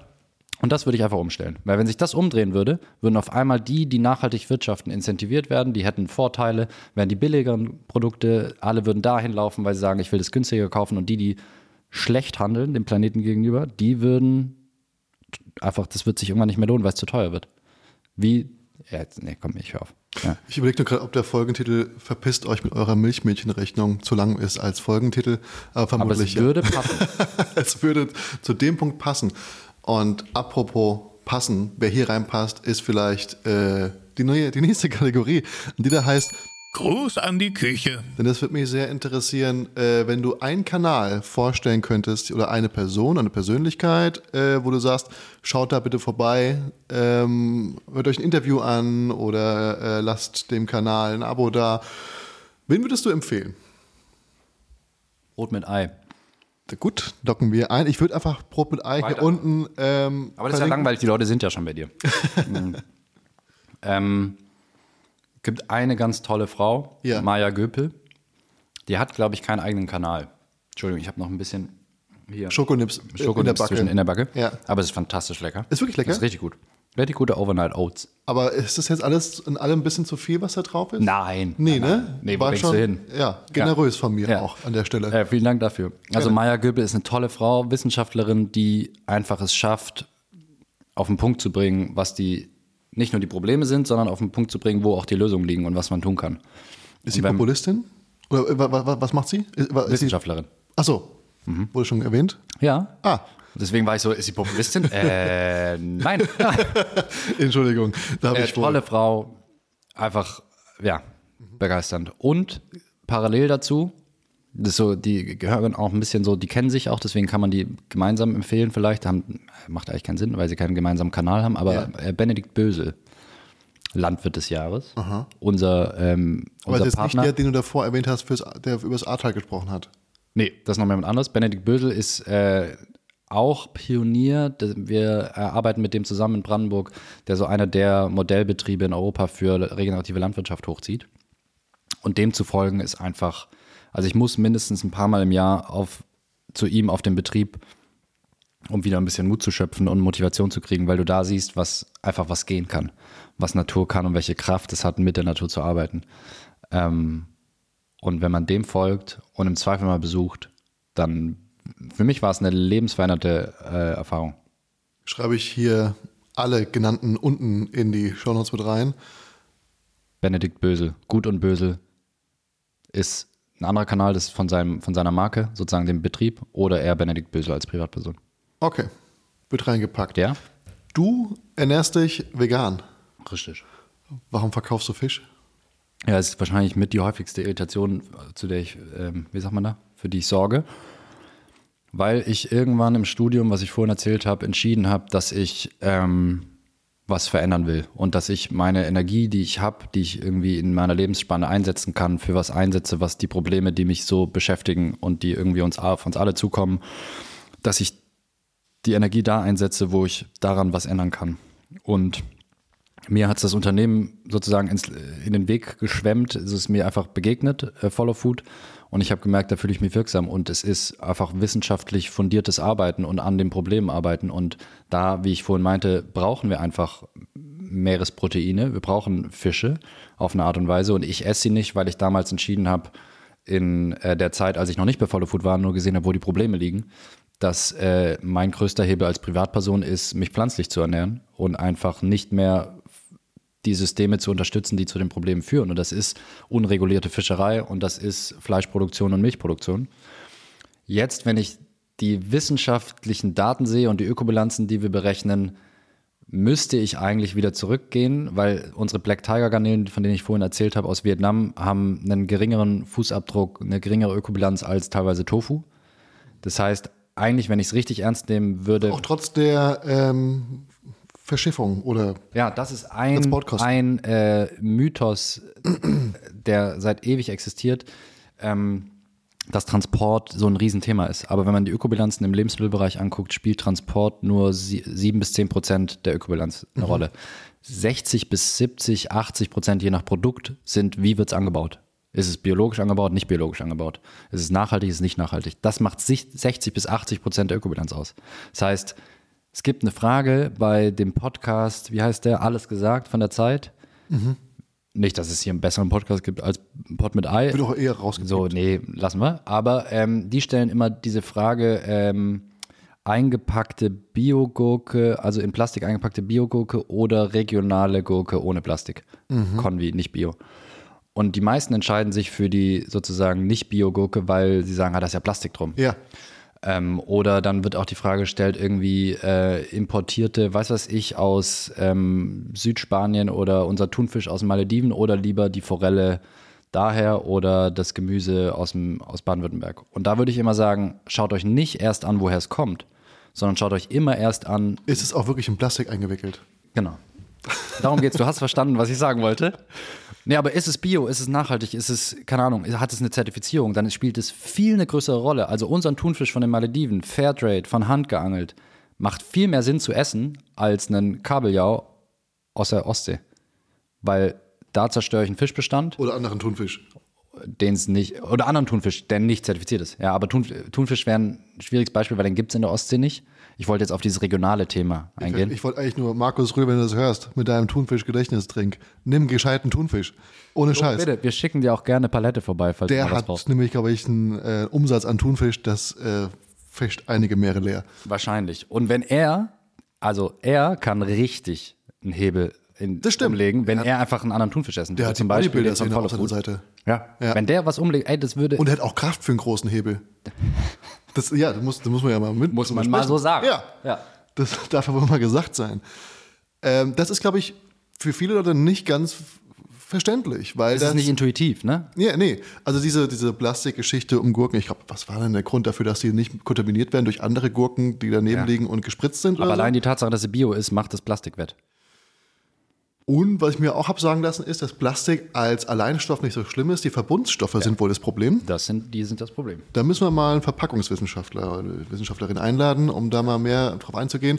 Denn mit dir möchte ich jetzt äh, lieber über das Thema Böden sprechen. Gerne. Denn ich bin ja im Besitz eines sehr Bodens. großen Grüngürtels und eines Apfelbaums. Und ich habe irgendwann einen sehr verrückten, äh, wissenschaftlich arbeitenden Menschen kennengelernt. Das war irgendwo im Gleisdreieck. Ich weiß nicht mehr, warum er da war. Er war wirklich verrückt, aber er war auch sehr schlau und hat am Robert-Koch-Institut gearbeitet und hat gesagt, äh, er hat hysterisch fast schon speichelspritzend angefangen zu lachen, als wir über Landwirtschaft in Brandenburg gesprochen haben.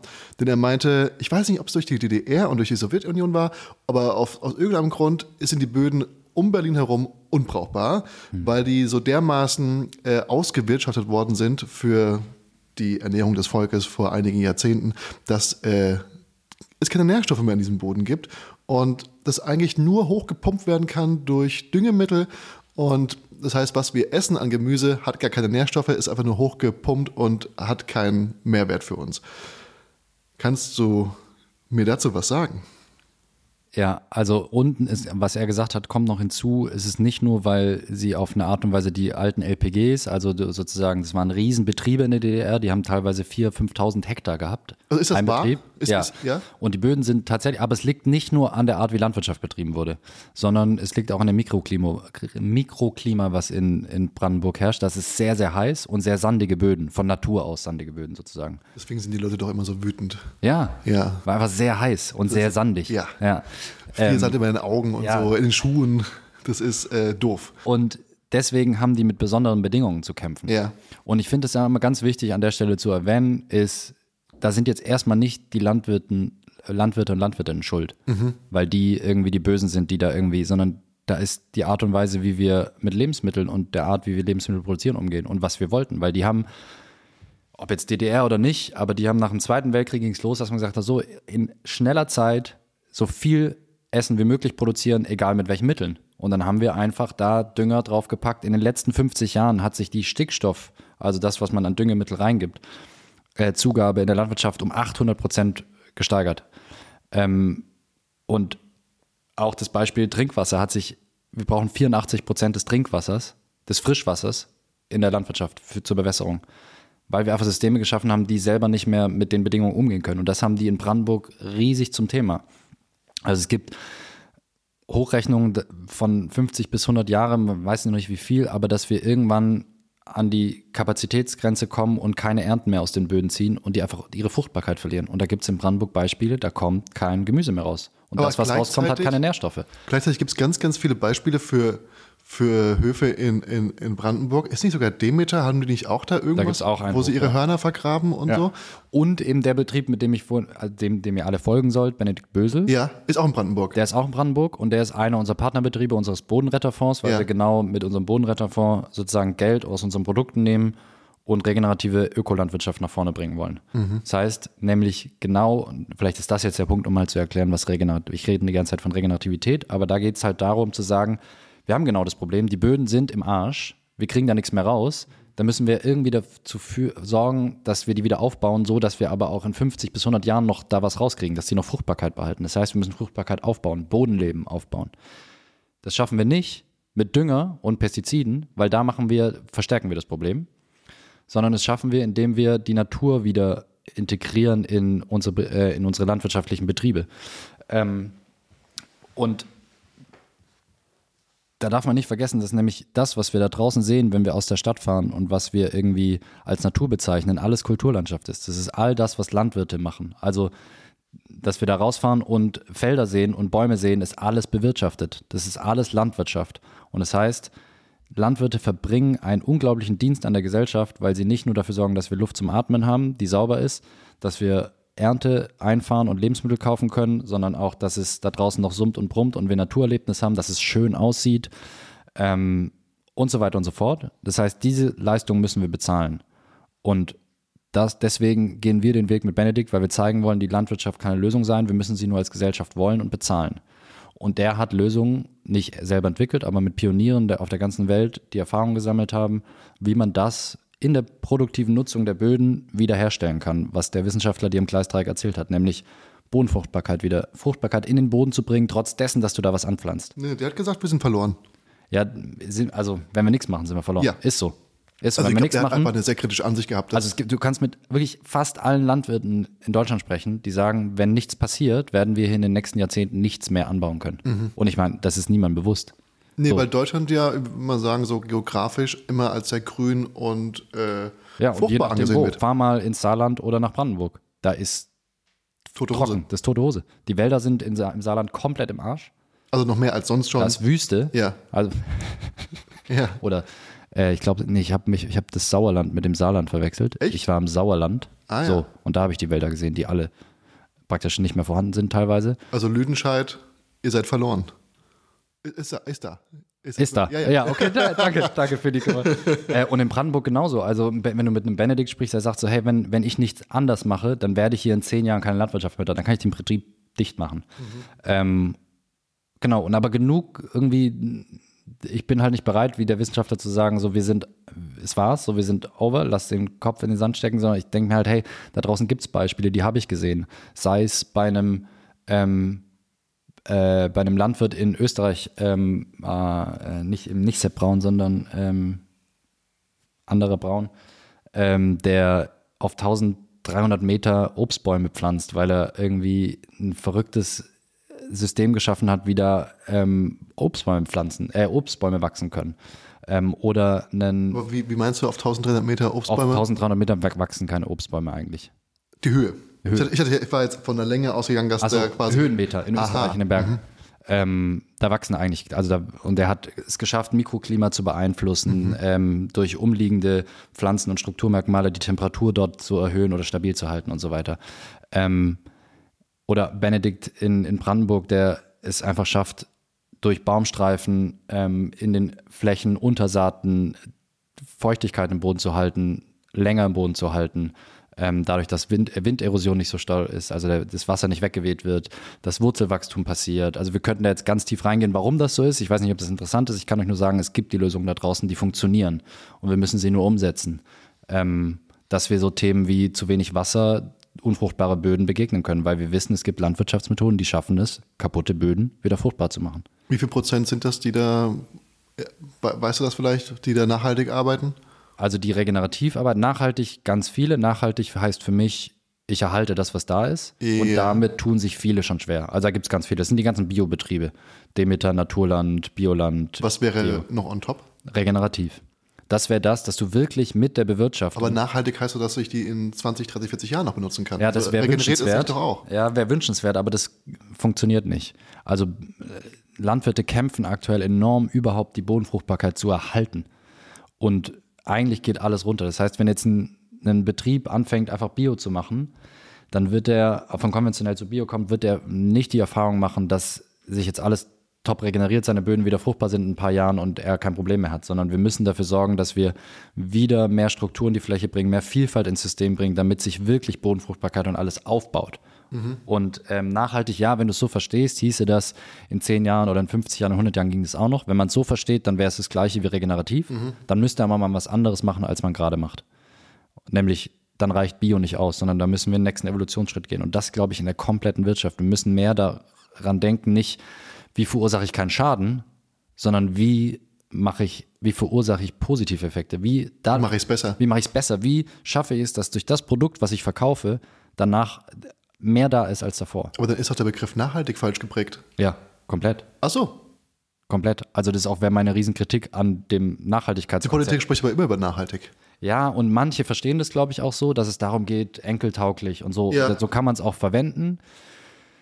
Ich glaube, dass es einen neuen, einen neuen Begriff braucht, weil wir uns, glaube ich, weiterentwickeln müssen im Verständnis, dass es mehr darum geht, in Kreisläufen zu denken und ähm, das aufzubauen, was da ist. Und ich glaube, das wird in dem Nachhaltigkeitsverständnis, wie wir es haben, wie es auch sozusagen viele in der Industrie verstehen, wird zu lange brauchen, um das umzupolen und zu verstehen, ah, darum geht es eigentlich. Es geht nicht darum, dass ich jetzt hier einfach keinen Schaden mehr verursache, dass ich auf Null komme, nee, es geht um net positiv, es geht um Null positiv. Jetzt habt ihr einige Produkte, die, wenn ich die jetzt kaufe, dann unterstütze ich damit aktiv Menschen, die sich, oder vor allem halt Landwirte und Landwirtinnen, die regenerativ ähm, die Landwirtschaft irgendwie um, umwandeln wollen, die da, die da vorausgehen wollen, die mutig genug sind zu sagen, ja, okay, wir packen es an, wir verzichten vielleicht auf so und so viel Umsatz und versuchen einfach den Boden nachhaltig oder sogar regenerativ zu gestalten. Was, also es sind, glaube ich, äh, vor allem die Pizzen, aber auch sowas wie der Brokkoli-Reis und so. Jetzt habe ich aber immer wieder die Fragen, warum gibt es denn eure, eure Produkte nicht überall? Sprich, ich, äh, manche, Frage ich mich auch jeden Tag. manche wohnen äh, auf dem Land und sagen, die müssen 10 Kilometer fahren, damit sie eure Produkte kriegen oder nur in Ballungsgebieten oder auch ich hier in Berlin. Ich habe ja oftmals, ähm, musste ich mal in den Stadtteil wechseln, um bestimmte Produkte zu kriegen.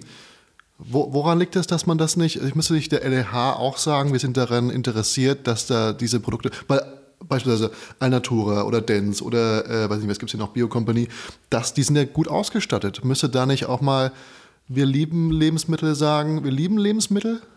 Das wäre schön. Ja, ne? Ja, wenn sie im Claim mal gerecht werden würden, wäre schön. Ja, aber das ist einfach, glaube ich, der Lebensmittelbereich ist ein ganz schön kompliziert strukturiertes Wirtschaftsbereich, so, weil du hast enorme Gatekeeper, das sind die, die du als LEH bezeichnet hast, also die Supermärkte da draußen.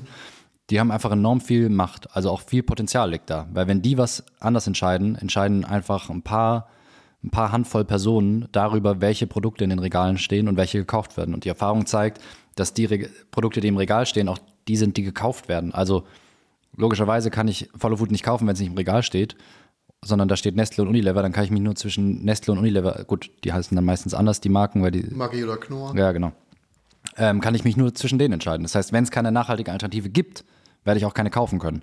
So.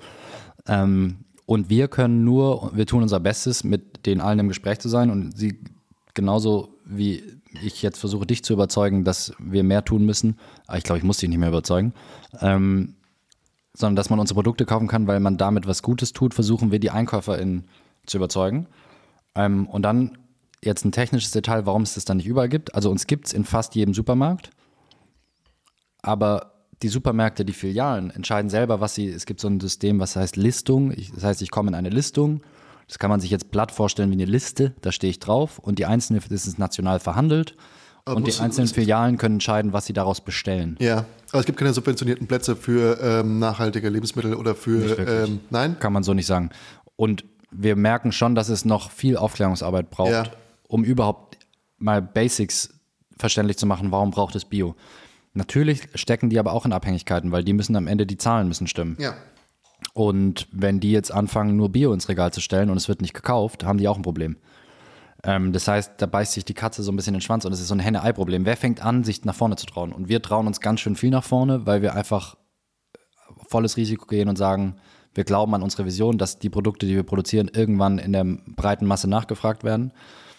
Ähm, und wir hoffen darauf, dass irgendwann den, die nachgelagerte Lieferkette, Handel und die Menschen da draußen sozusagen dem folgen und reagieren. Und dann wird es auch schlagartig passieren, wenn die Supermärkte merken, die Leute kaufen es. Aber dann kommt es so ein bisschen wie, dann gibt es viele, die sagen, ja, ich würde ja kaufen, wenn es es geben würde. Und dann sagen, Mhm, genau. ja, also, also, wer fängt an, ist die große Frage. Könnt ihr nicht einfach einen eigenen Shop eröffnen?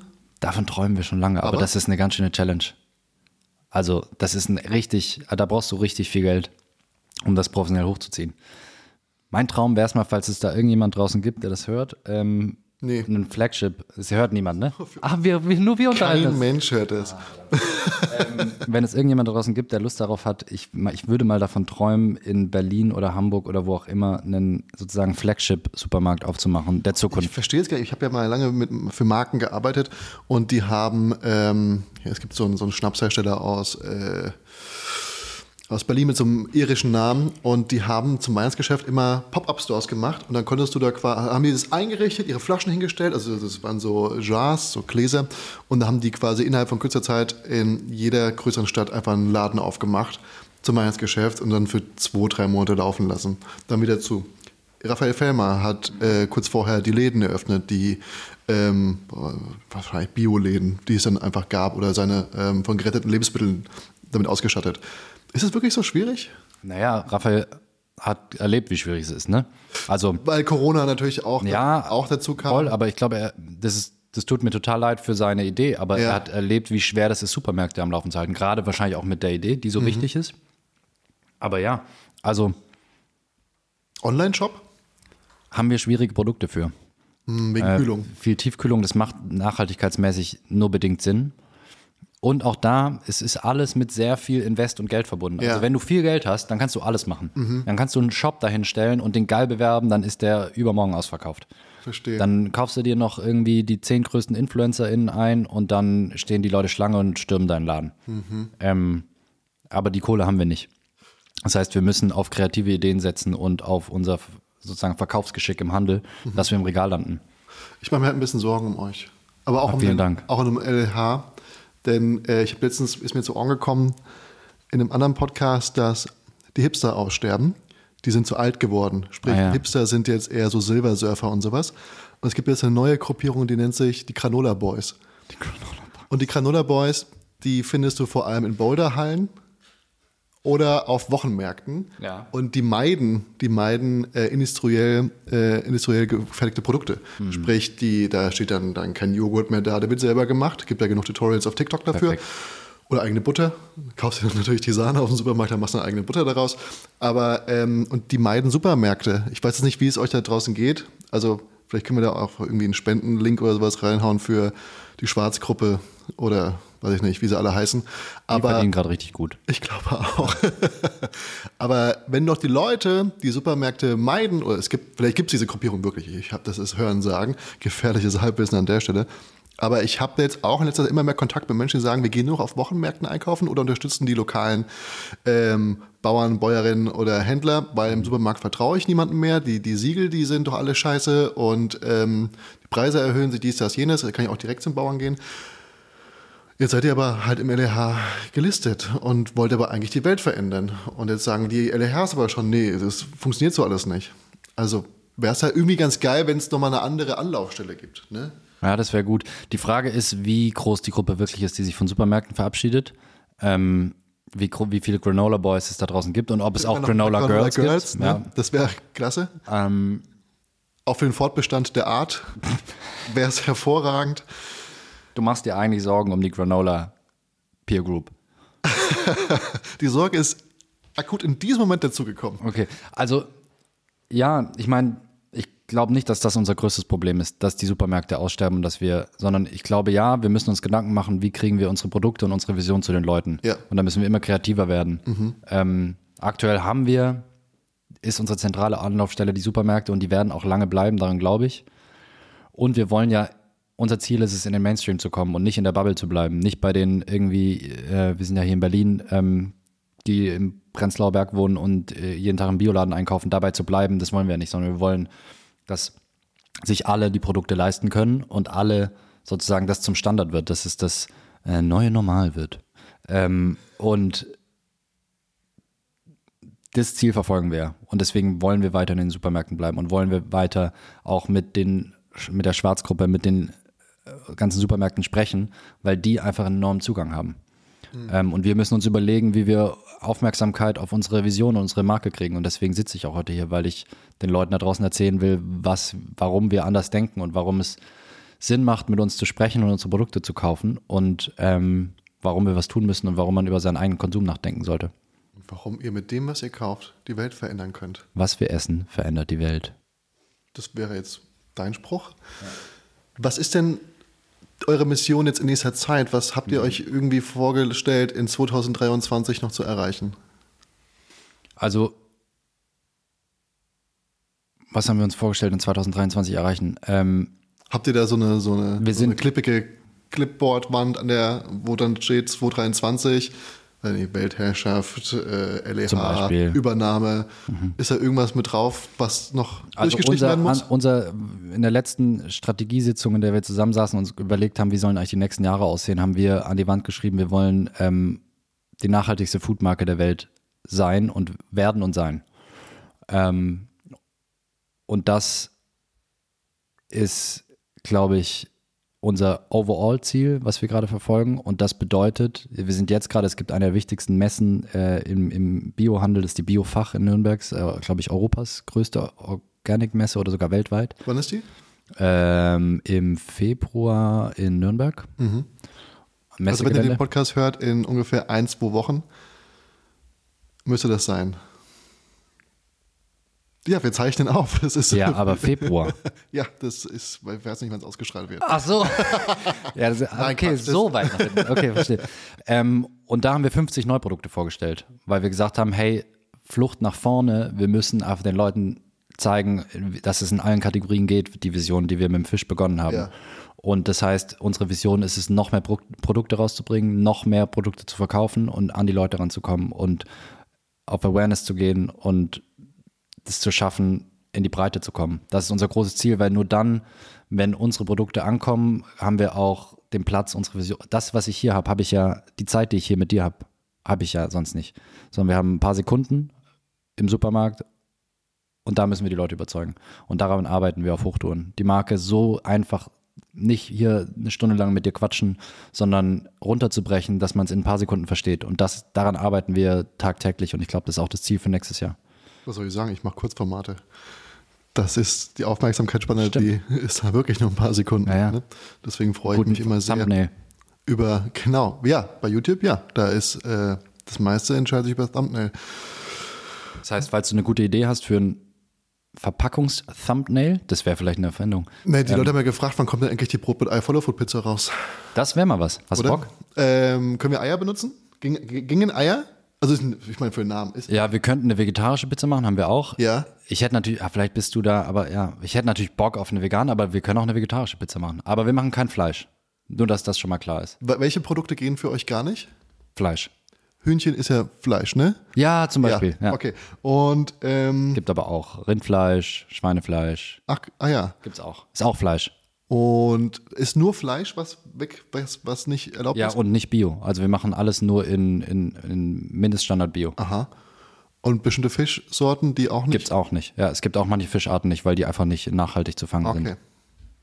Wir merken schon. Also du kannst Die keine Pizza mit Delfin, mit. Delfinfleisch machen, zum Beispiel. Was mit Aal eigentlich? Haben wir nicht im Sortiment, weil das jetzt nicht der nachgefragteste Fisch ist Wirklich? im Supermarkt. Ja. Ah, Ich meine, die Geschichte, wisst, wisst ihr, wo, wo Aale herkommen? Ist, ich, du bist doch auch einer der, ähm, es gibt nämlich ein Buch, das Evangelium der Aale. Nein, das habe ich Doch. nie. Hab ich, und- ja, also, kann gibt sein. es. Und äh, Ja? es gibt Aaljünger und Jüngerinnen. Das macht keinen Sinn, aber äh, es gibt so Aal, ähm, ich wollte jetzt Fetischisten sagen, das, das geht in die falsche Richtung, aber so Menschen, die sehr begeistert sind vom Aal. Bist du auch so begeistert vom Aal? Diese Tiere sind fantastisch. Die sind faszinierend. Ne? Ich mein- ich glaube, du hast hier jemanden, der auch vom Aal begeistert ist. Ja. Mein Kollege Jan Im ist- Publikum. feiert Aal. Jan sagt gerade, der Aal kommt aus dem Atlantik, aus der Sargassosee. Das ist nämlich genau da, wo das ähm, Bermuda-Dreieck irgendwo in der Nähe ist. Und angeblich kommt jeder Aal aus dem Bermuda-Dreieck und keiner weiß. wie ein Aal sich fortpflanzt. Mhm. Alle Aale, egal wo gefangen, die kommen von diesem einen Ort.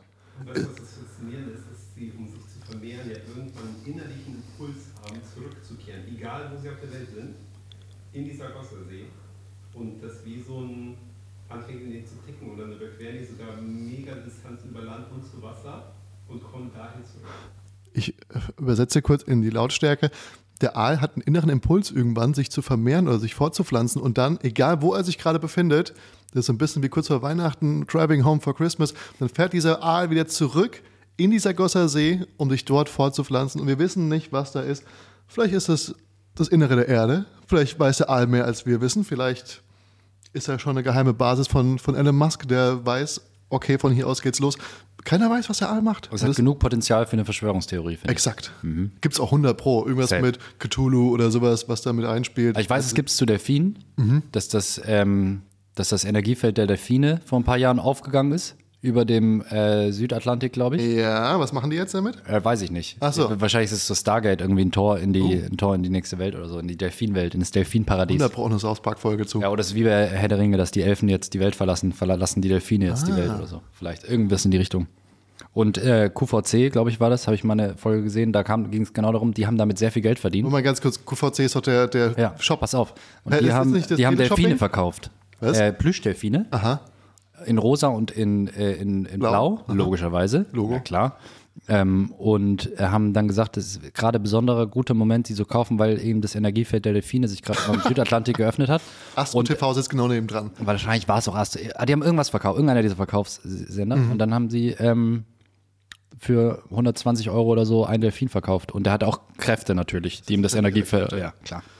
Also, So wie unsere Produkte Kräfte haben, nämlich die Welt zu verwässern.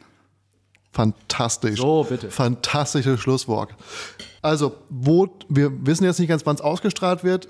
Wo könnte man dich denn sehen, mal, um dir Fragen zu stellen? Wobei brauchen wir ja gar nicht. Wir haben ja Fragen noch an dich, nämlich in dem nächsten Format, was wir gleich hier nach Abschluss des Podcasts machen. Aber bist du irgendwo unterwegs? Bist du auf Tour? Tourst du? Ich habe jetzt noch Porridge im Mund. Äh, Entschuldigung. Denn es gibt, wir wissen, wie gesagt, es könnte jetzt im Mai Ende, da ist das OMR schon vorbei. Ich glaube, Ja, da weiß ich, dass ihr seid. Aber Ende Mai kommt die, Mitte Mai kommt die Folge irgendwann raus. Und was ist, na gut, jetzt erstmal Sommerpause, ne? Also ich, äh, ich bin noch nicht an dem Punkt, dass ich ähm, jetzt touren würde. Ja. Weiß ich nicht, ob ich das will und ob der Punkt kommen wird, aber ähm, in Hamburg kann man mich sehen. Mhm. Auf der Straße. Ja. Zufällig antreffen. Nee, Spaß beiseite. Ich glaube, man kann uns schreiben einfach. Ähm, wir beantworten eigentlich fast alles. Das heißt, wenn Fragen da sind, ähm, entweder an info.follow.de oder über den Instagram-Kanal schreiben. Und dann beantworten wir alle Fragen. Und ich bin auch immer bereit, spontan zu telefonieren oder einen Videocall zu machen oder mal sich auf ein Käffchen zu treffen, wenn man in der gleichen Stadt ist. Und Sag das nicht so laut. Ja, so viele wird es nicht geben, die das wahrscheinlich wollen. Oder hören. Oder hören. Äh, das heißt, ich, ich glaube, es ist überschaubar. Aber ähm, genau, und wenn es Menschen gibt, die wollen, dass wir irgendwo über diese Themen sprechen, bitte gerne. Ich komme überall hin und versuche mich darüber zu unterhalten, wie wir die Welt ein bisschen besser machen können. Ansonsten, wenn ihr Fragen habt, dann schreibt es doch einfach hier unten in die Kommentare auf YouTube, schreibt äh, dem Pod mit Eye-Kanal bei Instagram und ähm, wir würden dann natürlich uns anschauen, wie die Frage lautet und sie dann löschen. Nein, und dann beantworten. Ähm, wenn ihr Fragen habt, einfach unten rein. Ich danke dir vielmals, dass du da warst, Jules. Ich weiß, das ist Vielen kein Dank einfaches Thema. Ich hoffe, es hat euch Spaß gemacht, es hat euch weitergebracht ähm, und wir konnten euch ein bisschen was mitgeben. So, Julius, ich habe hier eigentlich gar nichts zu beigetragen, aber äh, ich weiß, dass, wie gesagt, es ist kein, ist kein einfaches Thema und ich finde das ganz, ganz, ganz großartig, was ihr macht und ich glaube, die Leute werden ja sowieso noch sehen, was wir so nächster Zeit alles treiben und machen oder gemeinsam umsetzen. Und ähm, damit würde ich dir, lieber Julius, gerne das letzte Wort erteilen. Also wenn du irgendeine Botschaft hast, vielleicht ein Buch, was du in die Kamera halten willst, eine CD, die jetzt rauskommt, ähm, irgendwas, dann kannst du das jetzt gerne anteasern. Ja, erstmal vielen Dank für die Einladung und dass ich darüber sprechen darf, weil das ist, wie du sagst, kein einfaches Thema, aber so ein wichtiges Thema und ich würde gerne allen mitgeben, geht raus, besucht die Projekte, besucht die, die es anders machen, schaut es euch an und kriegt ein Gefühl dafür, wie Natur sich erholen kann und das wird so viel Energie freisetzen, dass ihr was in die Richtung machen werdet. Das heißt, geht da raus, sprecht mit den Landwirten, besucht Benedikt Bösel in Brandenburg, unseren Betrieb in Schwarz, äh, besucht Landwirte, die es anders machen. Bei Hamburg Gut Heidehof, geht da raus, ähm, schaut es euch an, kommt mit den Leuten in Kontakt und schaut euch an, wie Lebensmittel anders produziert werden können. Und dann wird sich, bin ich mir ziemlich sicher, die Welt verändern für die Personen, die das tun. Mir geht es wirklich ein bisschen besser jetzt nach meiner albtraumgeplagten Nacht. Und wenn ich jetzt heute Abend nicht einschlafen kann, dann rufe ich dich einfach nochmal kurz an. Und? Ja? Ein Buch wolltest du? Hast du aus Spaß gesagt, aber ich Nee, habe tatsächlich ja, ja. eins. Die nächste Kategorie heißt, Die Empfehlung des Tages. und bei der Empfehlung des Tages ähm, möchte ich einen Buchvorschlag von dir haben oder einen Film, eine Serie, whatever. Zum Beispiel das Buch Im Grunde gut von Rutger Breckmann, ein niederländischer Journalist. Hammer. Wenn man ein bisschen denkt, ey, die Welt geht zugrunde und wir Menschen sind alle schlecht, sollte man dieses Buch lesen. Ist ein Brecher, aber danach geht man mit guter Laune raus, weil er beweist, dass wir Menschen im Grunde gut sind und dass wir eigentlich nur das Gute wollen und dass ähm, in der Natur nicht darwinistisch Konkurrenz vorherrscht, sondern eigentlich Kooperation und dass wir von der Natur lernen können und wir Menschen davon lernen und wir eigentlich alle kooperieren wollen. Und das tut ganz schön gut zu lesen. Und er untermalt das mit wissenschaftlichen Fakten. Das heißt, es ist kein Schwurblerbuch, sondern man kann sich dran halten und mit einem guten Gefühl in die Welt rausgehen. Vielen Dank, lieber Julius. Vielen Dank fürs Zuhören da draußen, fürs Zuschauen. Und äh, ich wünsche euch weiterhin einen angenehmen Tag. Auf Wiedersehen. Gute Ciao, ciao. Tschüss. Ciao, vielen Dank.